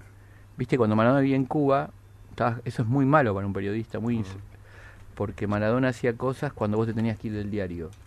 ¿Viste? Eh, y entonces vos, vos tenías que cubrir las páginas del gordo y de golpe te decían, no, pará, acaba de chocar. En la ruta, se acaba de dar un paro descomunal y dice, yo me estoy yendo. Y, y al estar en fuera, en el horario en que Maradona está más temprano que vos, es peligrosísimo para... ¿Te seguís que lo seguís viendo a Vigo Mortensen? ¿Cómo, cómo está el vínculo? Sí, sí, sí, ¿Eh? sí. Estuve, Y- estuve en la casa de él hace poco. Pero está bien, y si él te pregunta de San Lorenzo, vos no tenés nada que no, decir. dije, no me interesa más el fútbol, digo, no me escribo, no me hable más de fútbol porque eh, te cuento otras cosas. ¿Y él, sí, Vigo ¿y él sí mu- sigue interesado? Sí, él sí, sí. ¿Sí? ¿Sigue enfermo? Sí, con- me, me mandó ayer me mandó, soy enfermo, me, mandó una foto de Ayala, Glaría, eh, pará, la foto era Estamos hablando de delanteros de San Lorenzo de la década del 70. Heredia, Ayala, Glaría, me estoy olvidando de alguien más, eran cuatro, caminando, y me dice, decime una cosa, ¿esto es en Mar del Plata? Yo le digo, mira, por lo que veo en la foto me parece que están caminando por la Rambla, pero no estoy seguro. Entonces le conté que yo recordaba que había un equipo que era San Lorenzo de Mar del Plata, por ahí Claro. está. Sí, sí. Y que había un crack de San Lorenzo de Mar del Plata, el Colorado de Suma, que aparecía en las, en las, en las figuritas y Claro. todo. Eh, él es, es- sí, sí, él es enfermo mental. Es, es un- Y, y el otro nombre que aparece, que antes de despedir a Fabián, quisiera que traerlo un poco a la mesa, es la chancha Rinaldi. Porque te alejas, eh, y un poco lo que te preguntaba al principio, uno se aleja del fútbol, de la cotidianidad, pero hay cosas que permanecen, y supongo que la chancha Rinaldi permanece en tu imaginario. Sí, un genio, mejor jugador que vi. Yo cuando digo esto nos agarraba a piña en mesas. Me... A mí el mejor jugador que vi en mi vida. No lo viste tan de chico. Lo vi, mira, lo vi, lo seguí todo el ascenso. 82, Primero, no, primero, a verdad, tengo que ser sincero, me salvó de morir ahogado. Sí, Yo la me estaba ahogando, yo me estaba ahogando. Esto es, real, así. Sí, sí. Ah.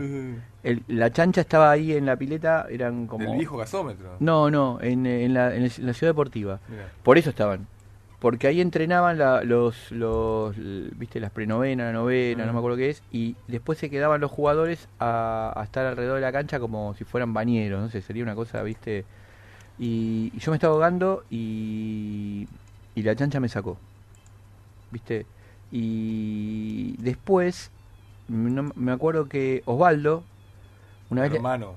Claro, Con en el Julián. 79, Sí, campeón del sub-20 con Argentina. con, con Maradona, ¿no? Sí, Eh, le- y, y Ramón Díaz. Sí. Le hacen que jugaban a la noche. Me acuerdo mi papá se levantaba a las 5 de la mañana para, para jugar Claro. en Japón. Eh, Osvaldo dice, le hacen un reportaje, dice, bueno, y él dice, pero tienen que ver jugar a mi hermano porque él es un crack de verdad. ¿Viste? Y me impactó ese- eso, viste que el hermano que estaba el en la cima, mejor, sí. Que estaba en la cima, pueda decir eso de, "Ten- tienen que ver a mi hermano que es un crack de verdad. Y a veces no pasa, viste que Maradona decía, es mejor Lalo, es mejor, Eh, y sí, pasa- sí, siempre se dice y no, y no pasa después. Y, y, y cuando lo vi al gordo me pareció que era a Rinaldi, la chancha. Me pareció un jugador superior. Me, me gustaba mucho la, la, la, la fo- la forma en cómo se plantaba en la cancha, los goles que hacía. Sí, los- cómo, cómo los gritaba. eran épicos lo los goles, eran bien, sí. épicos. Me parece que era un tipo de- que se, se plantaba. Me contó Hamilton que una vez se le plantó, él lo estaba entrevistando y vino Bilardo y le dijo, terminó la entrevista y él le dijo, no, no, no, no, vamos a seguir porque acaba de llegar él. No, no, se le Como que se le la plantaba barra, Bilardo. la barra. Bueno, después se, después se, Plantó la barra de A Boca. la barra de Boca se le plantó eso. de la selección, se le plantó la barra de Boca.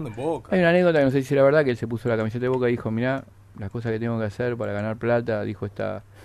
Se miró en el espejo antes de salir, no lo sé, ¿viste? Es algo que circulaba. Eh, me parece un jugador descomunal, me, me gustaba físicamente inclusive, me, me gustaba todo Rinaldi, igual que Cruyff, ¿viste? También otro jugador. Son jugadores que me gustan a mí. Fabián Casas, escritor, poeta, Periodista, periodista. dijo. Él, él dice periodista. Periodista deportivo, Sí. dijo. Eh, Es más, dice periodista deportivo. Fabián Casas, perista deportivo. Sí, fui le periodista vamos a dejar era por abajo a Fabián Casas entonces. Eh, Fabián, muchísimas gracias No, por, gracias esta visita era por abajo. Gracias, gracias a ustedes. Y completaste el combo de todos los que vinieron, ¿viste? Viste, sí, esa mesa está completa. La mesa de los galanes pasó por era por abajo.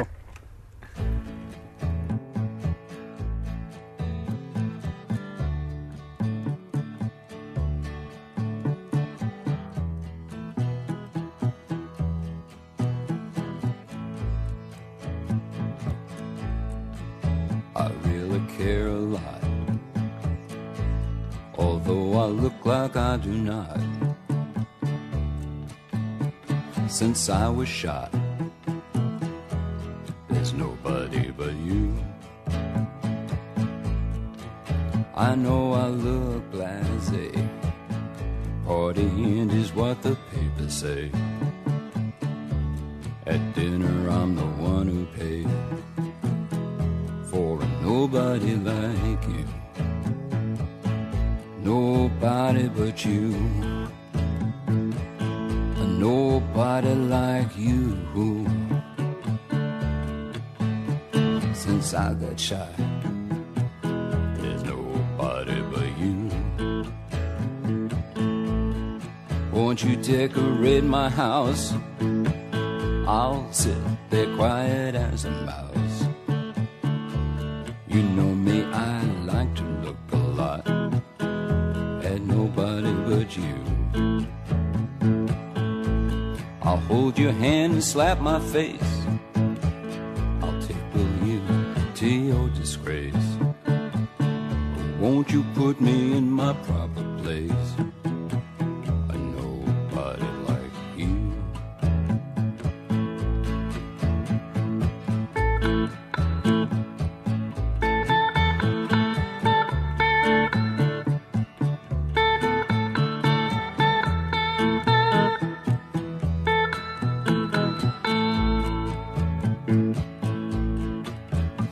Sundays I pray a lot. I'd like to wind you up and paint your clock. I want to be what I am not for a nobody like you. The bullet split my spleen and lung. The doctor said I was gone. Inside I've got some shattered bone you. Nobody but you.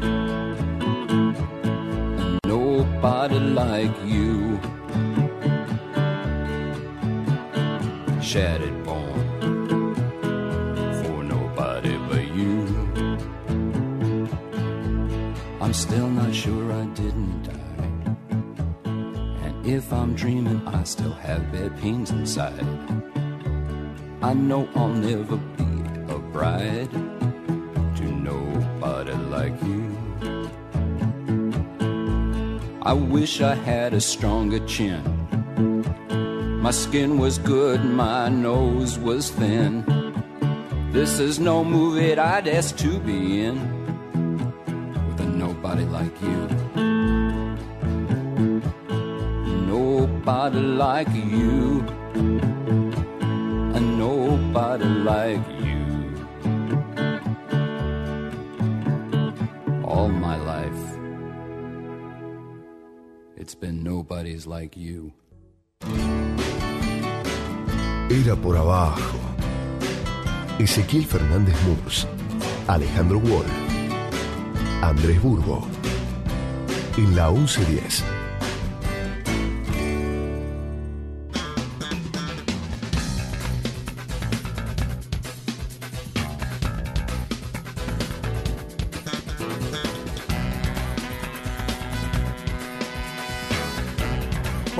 Sabés Murs que está jugando Boca en Santa Fe. Y yo no, no lo sé. Ajá, a ver. Sí. ¿Y Bueno, cómo va Boca? Racing, empató ¿Cómo? Racing 1 a 1.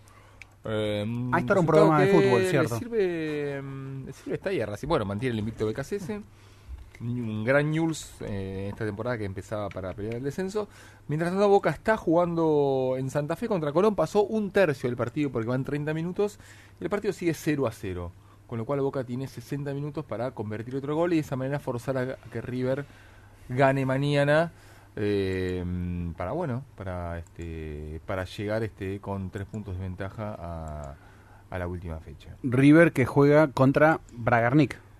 Juega contra Bragarnik y Leme. Digo, a Bragarnik, digo Bragarnik por lo convirtió a Meal, convirtió en estas Mm. últimas horas. Mm. eh, eh, Si no más que hablar por- de no defensa y justicia. ¿no? ¿no? sí, sí, no sé si fue. No, no te sé. Igual durante la semana, eh, yo no sé si hablar de apretada pública, pero la verdad, el, el, el gerenciador ad, ho- ad hoc Mm. y el presidente eh, le dijeron al técnico cómo tenía que formar el equipo, básicamente. Eh, ¿sabes y que se lo no- dijeron públicamente. No lo vi tan así, pero pero tengo... ¿Por qué no? Me interesa.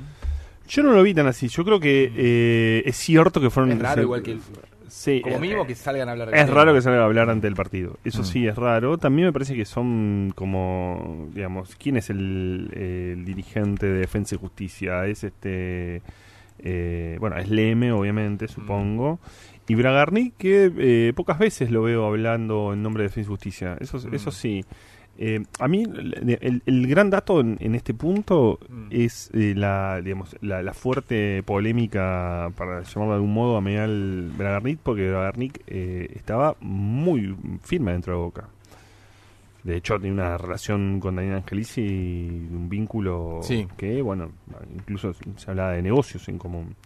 Entonces, esa ruptura, bueno, este, ¿no? O sea, pe- pe- empezó diciendo no me gusta que tenga tanto poder, ¿no? Mm. Que eh, a Bueno, está jugando ahí de una manera muy fuerte de- después de un tiempo en donde eh, el que jugaba políticamente era eh, Donofrio. Angelici y Bragarnik lo vimos juntos en el Elche. Claro, bueno. Compartiendo negocios. Hoy es dueño del Elche, España, claro. Es dueño del Elche. eh, se- se- en, en algún momento, cuando planteaba la compra de acciones del Elche por parte de Bragarnik, Mm. Eh, se planteaba que Angelici también tenía parte de eso. Por lo menos oficialmente no hay nada de ese, de ese punto, ¿no? Eh, pero, digo, en, términos políticos y en una semana en que la, AFA va camino a, terminar con la Superliga a partir del próximo campeonato, de, de- de- hacer, de, de, armar una liga profesional de fútbol, igual que la de España, ¿no? Liga profesional de fútbol, pero ya, digamos, bajo los Sí, dominios pero de la dentro la, la- la federación y la liga en España No, no, están o sea, no es enfrentadas. Como la Superliga y- Súper enfrentadas Pero están. el nombre es el- lo mismo que en España. Claro, sí, sí, por eso, el nombre, es el nombre, todo- el nombre. Aquí es todo dentro de una misma puerta. No, no, no. Me, me- me resulta curioso que rompan lo que lo que era un esquema de España, que era Federación y Liga, y lo hagan con un mismo nombre como el de la Liga Española. Eso es lo que me sorprende. Sí, y, y teniendo. Ahora, es cierto, para Garnick eh, extiende poderes, ¿no? Porque se va a una Superliga como la española, realmente. Y, eh, según te entendió, tiene algunos eh, intereses en clubes chilenos también. Eh, Bueno, México y- está fuerte. en México está fuerte. La calera. Eh, es decir, es un poderoso empresario. Pero si uno compara con otros representantes históricos del fútbol argentino, supongamos el último gran poderoso que fue Mascardi. Mm. Eh, Mascardi, tenía, a- Mascardi tenía casi toda la selección argentina.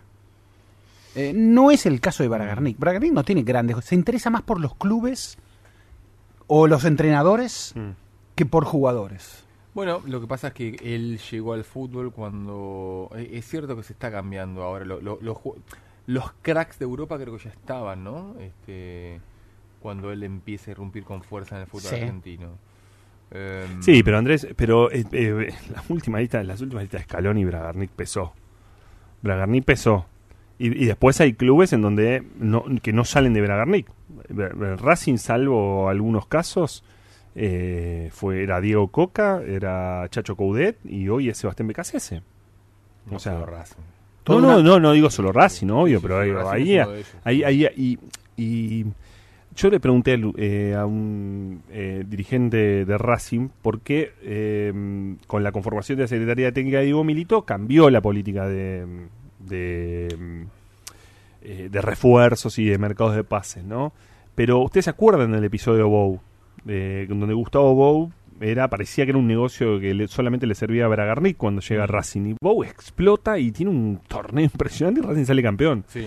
Eh, pero al principio, hay que decirlo, todos, y sobre todo en, en los periodistas partidarios, bueno, la prensa decía Racing, decían, bueno, pero Bow, ¿de dónde sacan a Bow? Que viene a Racing y es solamente de porque es de Bragarnik. Claro, Bow explota y se convierte en un jugador descomunal en ese, en ese Racing y en ese esquema de Coca. Racing sale campeón y Blanco queda fascinado con Bragarnik. Es decir, queda fascinado, digo, más allá de lo que pueda hacer, genuinamente, ¿eh? O sea, es decir, cómo tiene mirada eh, para eh, determinados jugadores que pueden explotar. Decir, evidentemente también, y esto los, te- los empresarios de los momentos saben, también tienen mirada para, para, para el juego. Sí, uno de sus jugadores bandera, si no el jugador bandera, Darío Benedetto, justamente hoy ha hecho, ha vivido su día de gloria en el fútbol francés, tres goles en un triunfo de Olympique Marsella 3-2, su primer hat-trick en el, en el fútbol francés. Ahora, digámoslo, hay algo, cuando Ameal se tira hoy contra Bragarnik en las últimas horas, Mm. Mm, hay algo. eh, El fútbol tiene esta sensación de que estos represen- los representantes eh, son como la maldición de- del fútbol moderno. Eh, hay, Depende para quién. Para Eh. muchos son la bendición.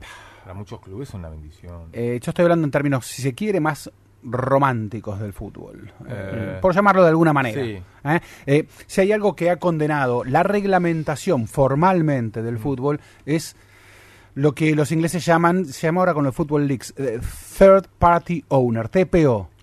O sea, es decir, los propietarios privados de jugadores. Sí. Los reglamentos del fútbol dicen Mm. expresamente que los jugadores deben pertenecer a los clubes. No pueden pertenecer a terceras partes. Mm. Bueno, Bragarnik representa un poco eso, las terceras partes que aprovechando tal vez la crisis de ciertos Mm. clubes, la crisis, bueno, ponen su dinero y a cambio exigen entonces un jugador. Sí. Eh, Re- Respecto de, de- de- de la polémica de estas horas, a mí me, me- me, digo, me causaba gracia si Defensa y Justicia jugar con titulares o suplentes. Yo creo que el 90% de la gente no sabe cuáles son los titulares y cuáles son los suplentes de Defensa y Justicia. Y sin embargo, la polémica de la semana fue esa. sí, eh, me pareció interesante la respuesta hoy de Mm. Crespo, de Hernán Crespo, técnico de Defensa y Justicia. Me pareció interesante porque... Pero, eh, Se juega el partido más importante de su ciclo el martes. La verdad que. eh, Es, es el debut, es por primera vez defe- defensa y justicia en la Libertadores. Pero Sí. claro que es 100 veces más importante ese partido para, para Crespo para Defensa y Justicia que el partido de, Sí, de bueno, mañana. pero- claro que sí. bueno, de- de Está bien, te que entiendo. Tucumán puso suplente contra Boca cuando se estaba jugando el pasaje a la Sí. Copa Libertadores, pero claro que se va, que va a poner suplentes. ¿Cómo no va a poner suplentes? Es como lo que, que lo hacen, lo hacen los grandes y tienen derecho a todo los grandes, ¿no? Eh, lo hace un club que no es justamente el club de los grandes, digo, y, y- y hay toda una serie de sospechas, objeciones, etcétera, ¿no? Y bueno, pero las hay. O sea, también convengamos eh, esa cuestión. Pero en En Defensa el- y Justicia, ¿en qué tiene que pensar? ¿En Defensa y Justicia. Por supuesto que tiene que pensar en defensa y justicia, pero también hay un marco, digamos, ¿no? No. No, digamos, sí, porque tiene, Su marco tiene- es su marco. eh, pero tiene que jugar contra un equipo como River, eh, que está definiendo No es su de torneo. Defensa y Justicia. Eh, pero cuando un técnico, que- eh, Alejandro, cuando un técnico te dice voy a jugar con los mejores jugadores que tenga, es porque tal vez algunos de esos titulares están con la cabeza en el debut del martes en la. Libertadores de ese club. Entonces, los mejor que voy a tener enfocados para jugarle a River son estos. alguno. Son estos, pues estos no tienen compromiso fijo para el ma- muchos de estos, algunos de estos, porque convengamos la mitad del equipo, ¿no? Titular y mitad suplente. Eh, algunos no van a estar tan enfocados. Entonces los pongo para que se enfoquen con esto. Para que enfrenten a River 100%. A ver, River No perdió me- una liga contra Racing en el 2014 por poner suplente contra Racing justamente en lo que era una final virtual.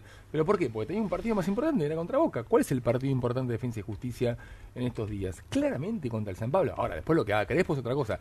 Sí es curioso que el presidente y que el manager o el, el gerenciador oculto salgan a, salgan a hablar de la formación del equipo.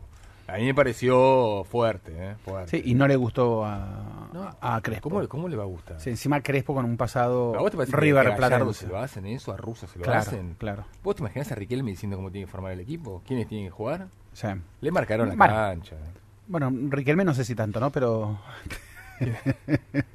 Riquelme, a ver, cuando cuando cuando Bueno, cuando para Maradona dice cuando, hay- cuando hay Maradona dice Pergolini no sabe nada de fútbol, el que el que el que opina para eso está, está allí es Riquelme. Bueno, que es verdad. El que eh, eh, y está claro que Sí. Riquelme es el que decide sobre fútbol en Boca, más allá de que está el técnico, obvio, pero el tipo que El, que tipo- eligió el técnico es él. claro. Exactamente. Que tiran los Eh, pies esa, esa, ese debate alrededor de Boca, no, no, sin, sin ningún sentido como, Sí. como, el, como el debate si River Sí. tiene que recibir con aplausos o con insultos Mm. a Hernán Crespo, que fue campeón de Copa Libertadores y que hizo goles en la final.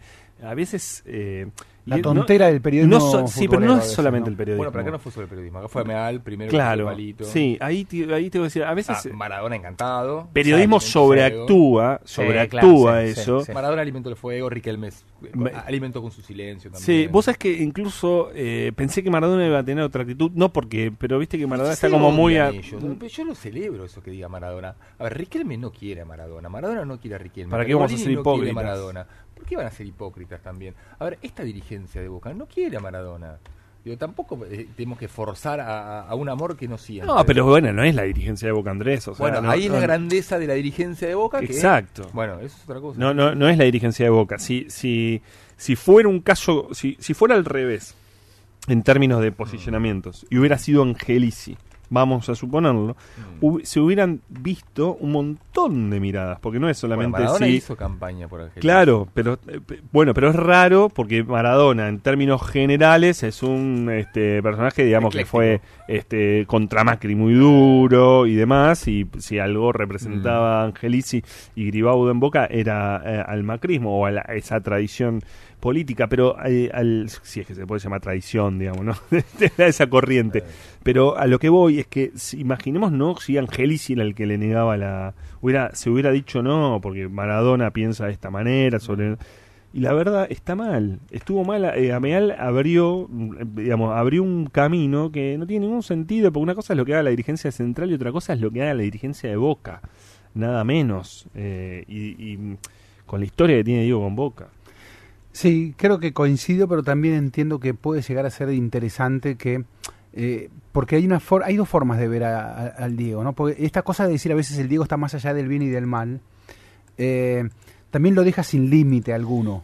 Y cuando alguien le pone un límite, en este caso Ameal pone un límite, eh, entonces es como que, eh, no, no, pero al Diego no se le pone límite. Pero ¿por qué al Diego? Eh, no está, eh, no se le puede contestar No, absolutamente distinto. nada. Es distinto. a- a Para mí es Eh, distinto. y, y a veces estar más allá del bien y del mal también es, hay, hay una sobreestimación y hay una subestimación.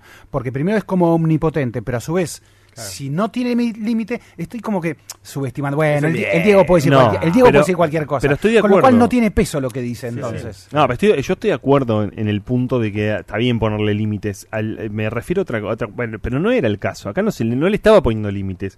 Acá estaba tomando una decisión diciendo lo vamos a tratar como un técnico más. Eh, ahí, desde ahí, La es un declaración no fue no, la declaración no fue de las mejores. Bueno, por eso no es Eh, ponerle a- límites a Diego. A- Ame- Ameal no es un buen declarante, lo que tiene es que es eh, muy frontal en algunas cuestiones y... Va a tener que aprender, lamentablemente. Eh, sí, eh, a ver, hay algo, digo, fue uno de los más frontales respecto del tema Superliga, eh, respecto del, sí, Superliga. Yo y creo que fue clave. ¿eh? Sí, sí, sí. Eh, eh, eh, clave eh, para dar vuelta a todo Bueno, esto. en la, en la charla que dicen, sin River no se podía. En la charla que dicen que Tapia Donofrio, eh, bueno, si, si Donofrio dice, bueno, River es el club con más peso en el fútbol argentino en estos últimos años, eh, la vicepresidencia primero deberi- primera debería ir para River en, en la nueva Mm. conformación. Eh, bueno, pero ahí está Boca. Y Mm. Boca jugó muy fuerte eh, a favor de esta de esta conformación, de esta nueva AFA, por llamar, porque habrá elecciones anticipadas, también hay que Sí. decirlo, en, en la AFA. Donofrio no se podía tomar tantas atribuciones porque va a haber elecciones anticipadas y van a ser en marzo de 2021, van a ser en junio.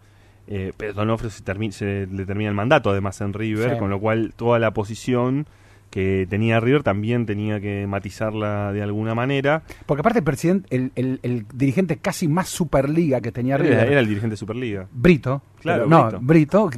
Posible Posiblemente futuro sea el candidato. candidato Sí, sí, sí. de River. Es el- ese candidato interno. O sea, va a estar sin Superliga. Sí. Mm. Y fíjate que el otro dirigente muy Superliga en su momento fue Matías Lamens. Sí, pero también la gente de Banfield. Su, reempla- sí, su Claro, reemplazante fue muy este fuerte en, la, en poder Sí, dar sí, vuelta a esto. Lo Perdón, mismo que ¿y. Tinelli? Claro, Tinelli, estoy hablando de Tinelli. Sí. Bueno, y Espinosa. Dos, dos, de- dos representantes de Banfield, la presidenta y Lucía Espinosa. Barbuti y. Espinosa. Espinosa, bueno, es este eh, es lógico, me parece que es forma, digamos, ya es extremo y ridículo eh, determinadas cosas del fútbol argentino. Son extremas y No ridículas. nos olvidemos que la propia AFA que viene a bueno a organizar ahora los campeonatos de primera división es la misma que AFA que hace 14 meses cambió el reglamento de los torneos del ascenso durante el torneo. O sea, había un ascenso y medio en la B Nacional y pasó pasaron a cinco ascensos durante el torneo, algo que nunca se vio en la historia Claro. del argentino. No fue la Superliga la que hizo eso, fue el ascenso, fue la AFA. Con Sí. lo cual no tenemos mucha mucha expectativa. La, autoridad de la Superliga, eh, así como la Superliga nace por una presión política, Sí, sí, sí, sí, porque nace claramente. por un cambio político, cuando el macrismo asume la presidencia en la Argentina, nace esa idea de Superliga que tenía una derivación luego en clubes sociedades anónimas, que bueno, no, lo, no, se, no se pudo concretar porque los tiempos políticos fueron modificándose. Pero así como nace así, bueno, la Superliga nacía también con la sensación de que iba a ser una especie de AFA distinta, autónoma, decisiva, clara, seria, etcétera. Hasta que Cuando llamó el se le- propio, claro, hasta que el Exactamente. propio presidente llamó para que no le descuenten puntos a un equipo. Exactamente. Superliga Eh, que veía... eh, pero cómo, perdón, ¿eso no pasaba en la AFA? Ah, no. pasó también en la En la Superliga. nueva Superliga también. Sí. Superliga que veía unos eh, veía en, en un hilo de, de tweets eh, de Barsky Sport, la, puerta, la, la cuenta de, Ah, interesante. eh, de Juan Pablo Barsky, la cuenta, digamos, por decirlo de alguna manera, periodística o más este periodístico deportivo, en donde hablaba acerca de eh, el promedio de edad altísimo que hay en esta en esta Superliga, ¿no? Sí, Este, pero me, me llamó más la atención eh, lo que tardan en debutar los chicos acá. Sí. A, a diferencia de Europa, ¿eh? En Europa eh, los jóvenes debutan con más anticipación que, que acá en la Superliga. Hoy, eh, en los últimos 15 minutos del partido eh, entre Racing y Newells en Avellaneda, que terminó 1 a 1, debutó en Racing Benjamín Garré y debutó Mirá, qué bien, qué en el fútbol esa, argentino Claro, Benjamín Garré. sí. Benjamín Garré es el nieto de Oscar Garré, pero además era jugador de Vélez y se fue por la patria potestad que utilizó su familia. Sus padres se fue al Manchester City. Racing lo, Mirá, lo, noticia lo esa. trajo, bueno, últimos 15 minutos que fueron eh, deslumbrantes, por lo menos para hinchas o para críticos de- Me- del partido, es que, de lo que jugó Me parecía una, una gran apuesta y estaba esperando su debut. que eh, me, me sorprendió que tardara tanto. 19 años tiene, es Sí, muy, bueno. muy pibe. Sí, pero no tanto tampoco. Claro, pero es que sí, porque es un jugador que se fue. Ahí- hay que discutir con los padres también, en todo caso. Un jugador que de pronto estaba en Vélez y se fue a jugar al City y bueno. ¿Cómo le decís que no Guardiola? No, bueno, esa guardia estaba jugando en el equipo B, ¿no? Bueno, el fútbol argentino es un permanente exportador de talentos. eh, Bueno. la, la- la liga la- empieza la liga Yankee este fin Sí. de semana. Mañana, 26 equipos. Made in USA, 34 argentinos. Tenemos un par de clásicos muy interesantes en, en, eh, Barcelona Real Madrid. Barcelona Real Madrid el, e Inter- domingo. E Inter Juventus. E Inter Juventus. Y A quiero, puertas cerradas. y quiero, quiero dar una gran noticia. Bielsa va a jugar con enganche. Mira. ¿Saben qué? Le suspendieron hoy a su arquero Kiko Casilla por. 8 partidos, 70 mil euros de multa. Es, eh, esto es muy de la feder- del fútbol inglés. Eh, no hay ninguna evidencia de que Casilla haya insultado racialmente a un rival. Es palabra contra palabra. No hay nada, nada, ningún audio, no hay nada. Es el jugador rival que lo acusó. No hay nada que lo compruebe. Bueno, sin embargo, le han dado ocho partidos de suspensión al arquero español Kiko Casilla del Leeds. Hinchas del Leeds dicen, bien. ¿Cómo no? No se enojan. Kiko Casilla venía de algunos errores importantes, pero igual en los últimos tres partidos ganó 1 a 0 el Leeds de Bielsa. Dejó de estar tan loco y pasó a ser más pragmático. Ganó 1 a 0. Y cuando digo va a jugar con enganche, préstenle atención a este pibe que va a atajar en lugar de. de mm, ¿Qué me está diciendo ahí? Ah, que nos queda así, ya estamos Claro. arrancando. Prestenle atención al pibe que va a atajar mañana, un pibe francés, 19 años. Pocas veces vi un arquero En reemplazo ju- de Casilla. jugar en reemplazo de Ca- Pocas veces vi un arquero jugar con los pies como este pibe francés. Señores, nos Bueno. despedimos porque estoy viendo a Pablo Marchetti por acá. Sí, empató, bueno, terminó el primer tiempo en Santa Fe, Boca 0 a 0. Si sigue así, hay chance matemática que River salga campeón mañana. Faltan 45 Y minutos. buen viaje, Brian. Flaco Bastián en los controles, Mauro Suárez en la coordinación, Santiago Salton, eh, ayúdenme, eh, Rodrigo Calegari. Jani placer, Noé, Noé Funqueira, no, ni te saludamos, un desastre. Los Alejandro de Gol. Andrés Burgos, que también saludamos hasta el viernes que viene a las 20 a 22. Y lo veo a Pablo Marchetti que se acerca aquí para seguir él con esta programación. Hasta el viernes a las 20. Salud, Pablito, querido. Trajimos uno de San Lorenzo. Era por abajo. El programa deportivo de los viernes en la 1110.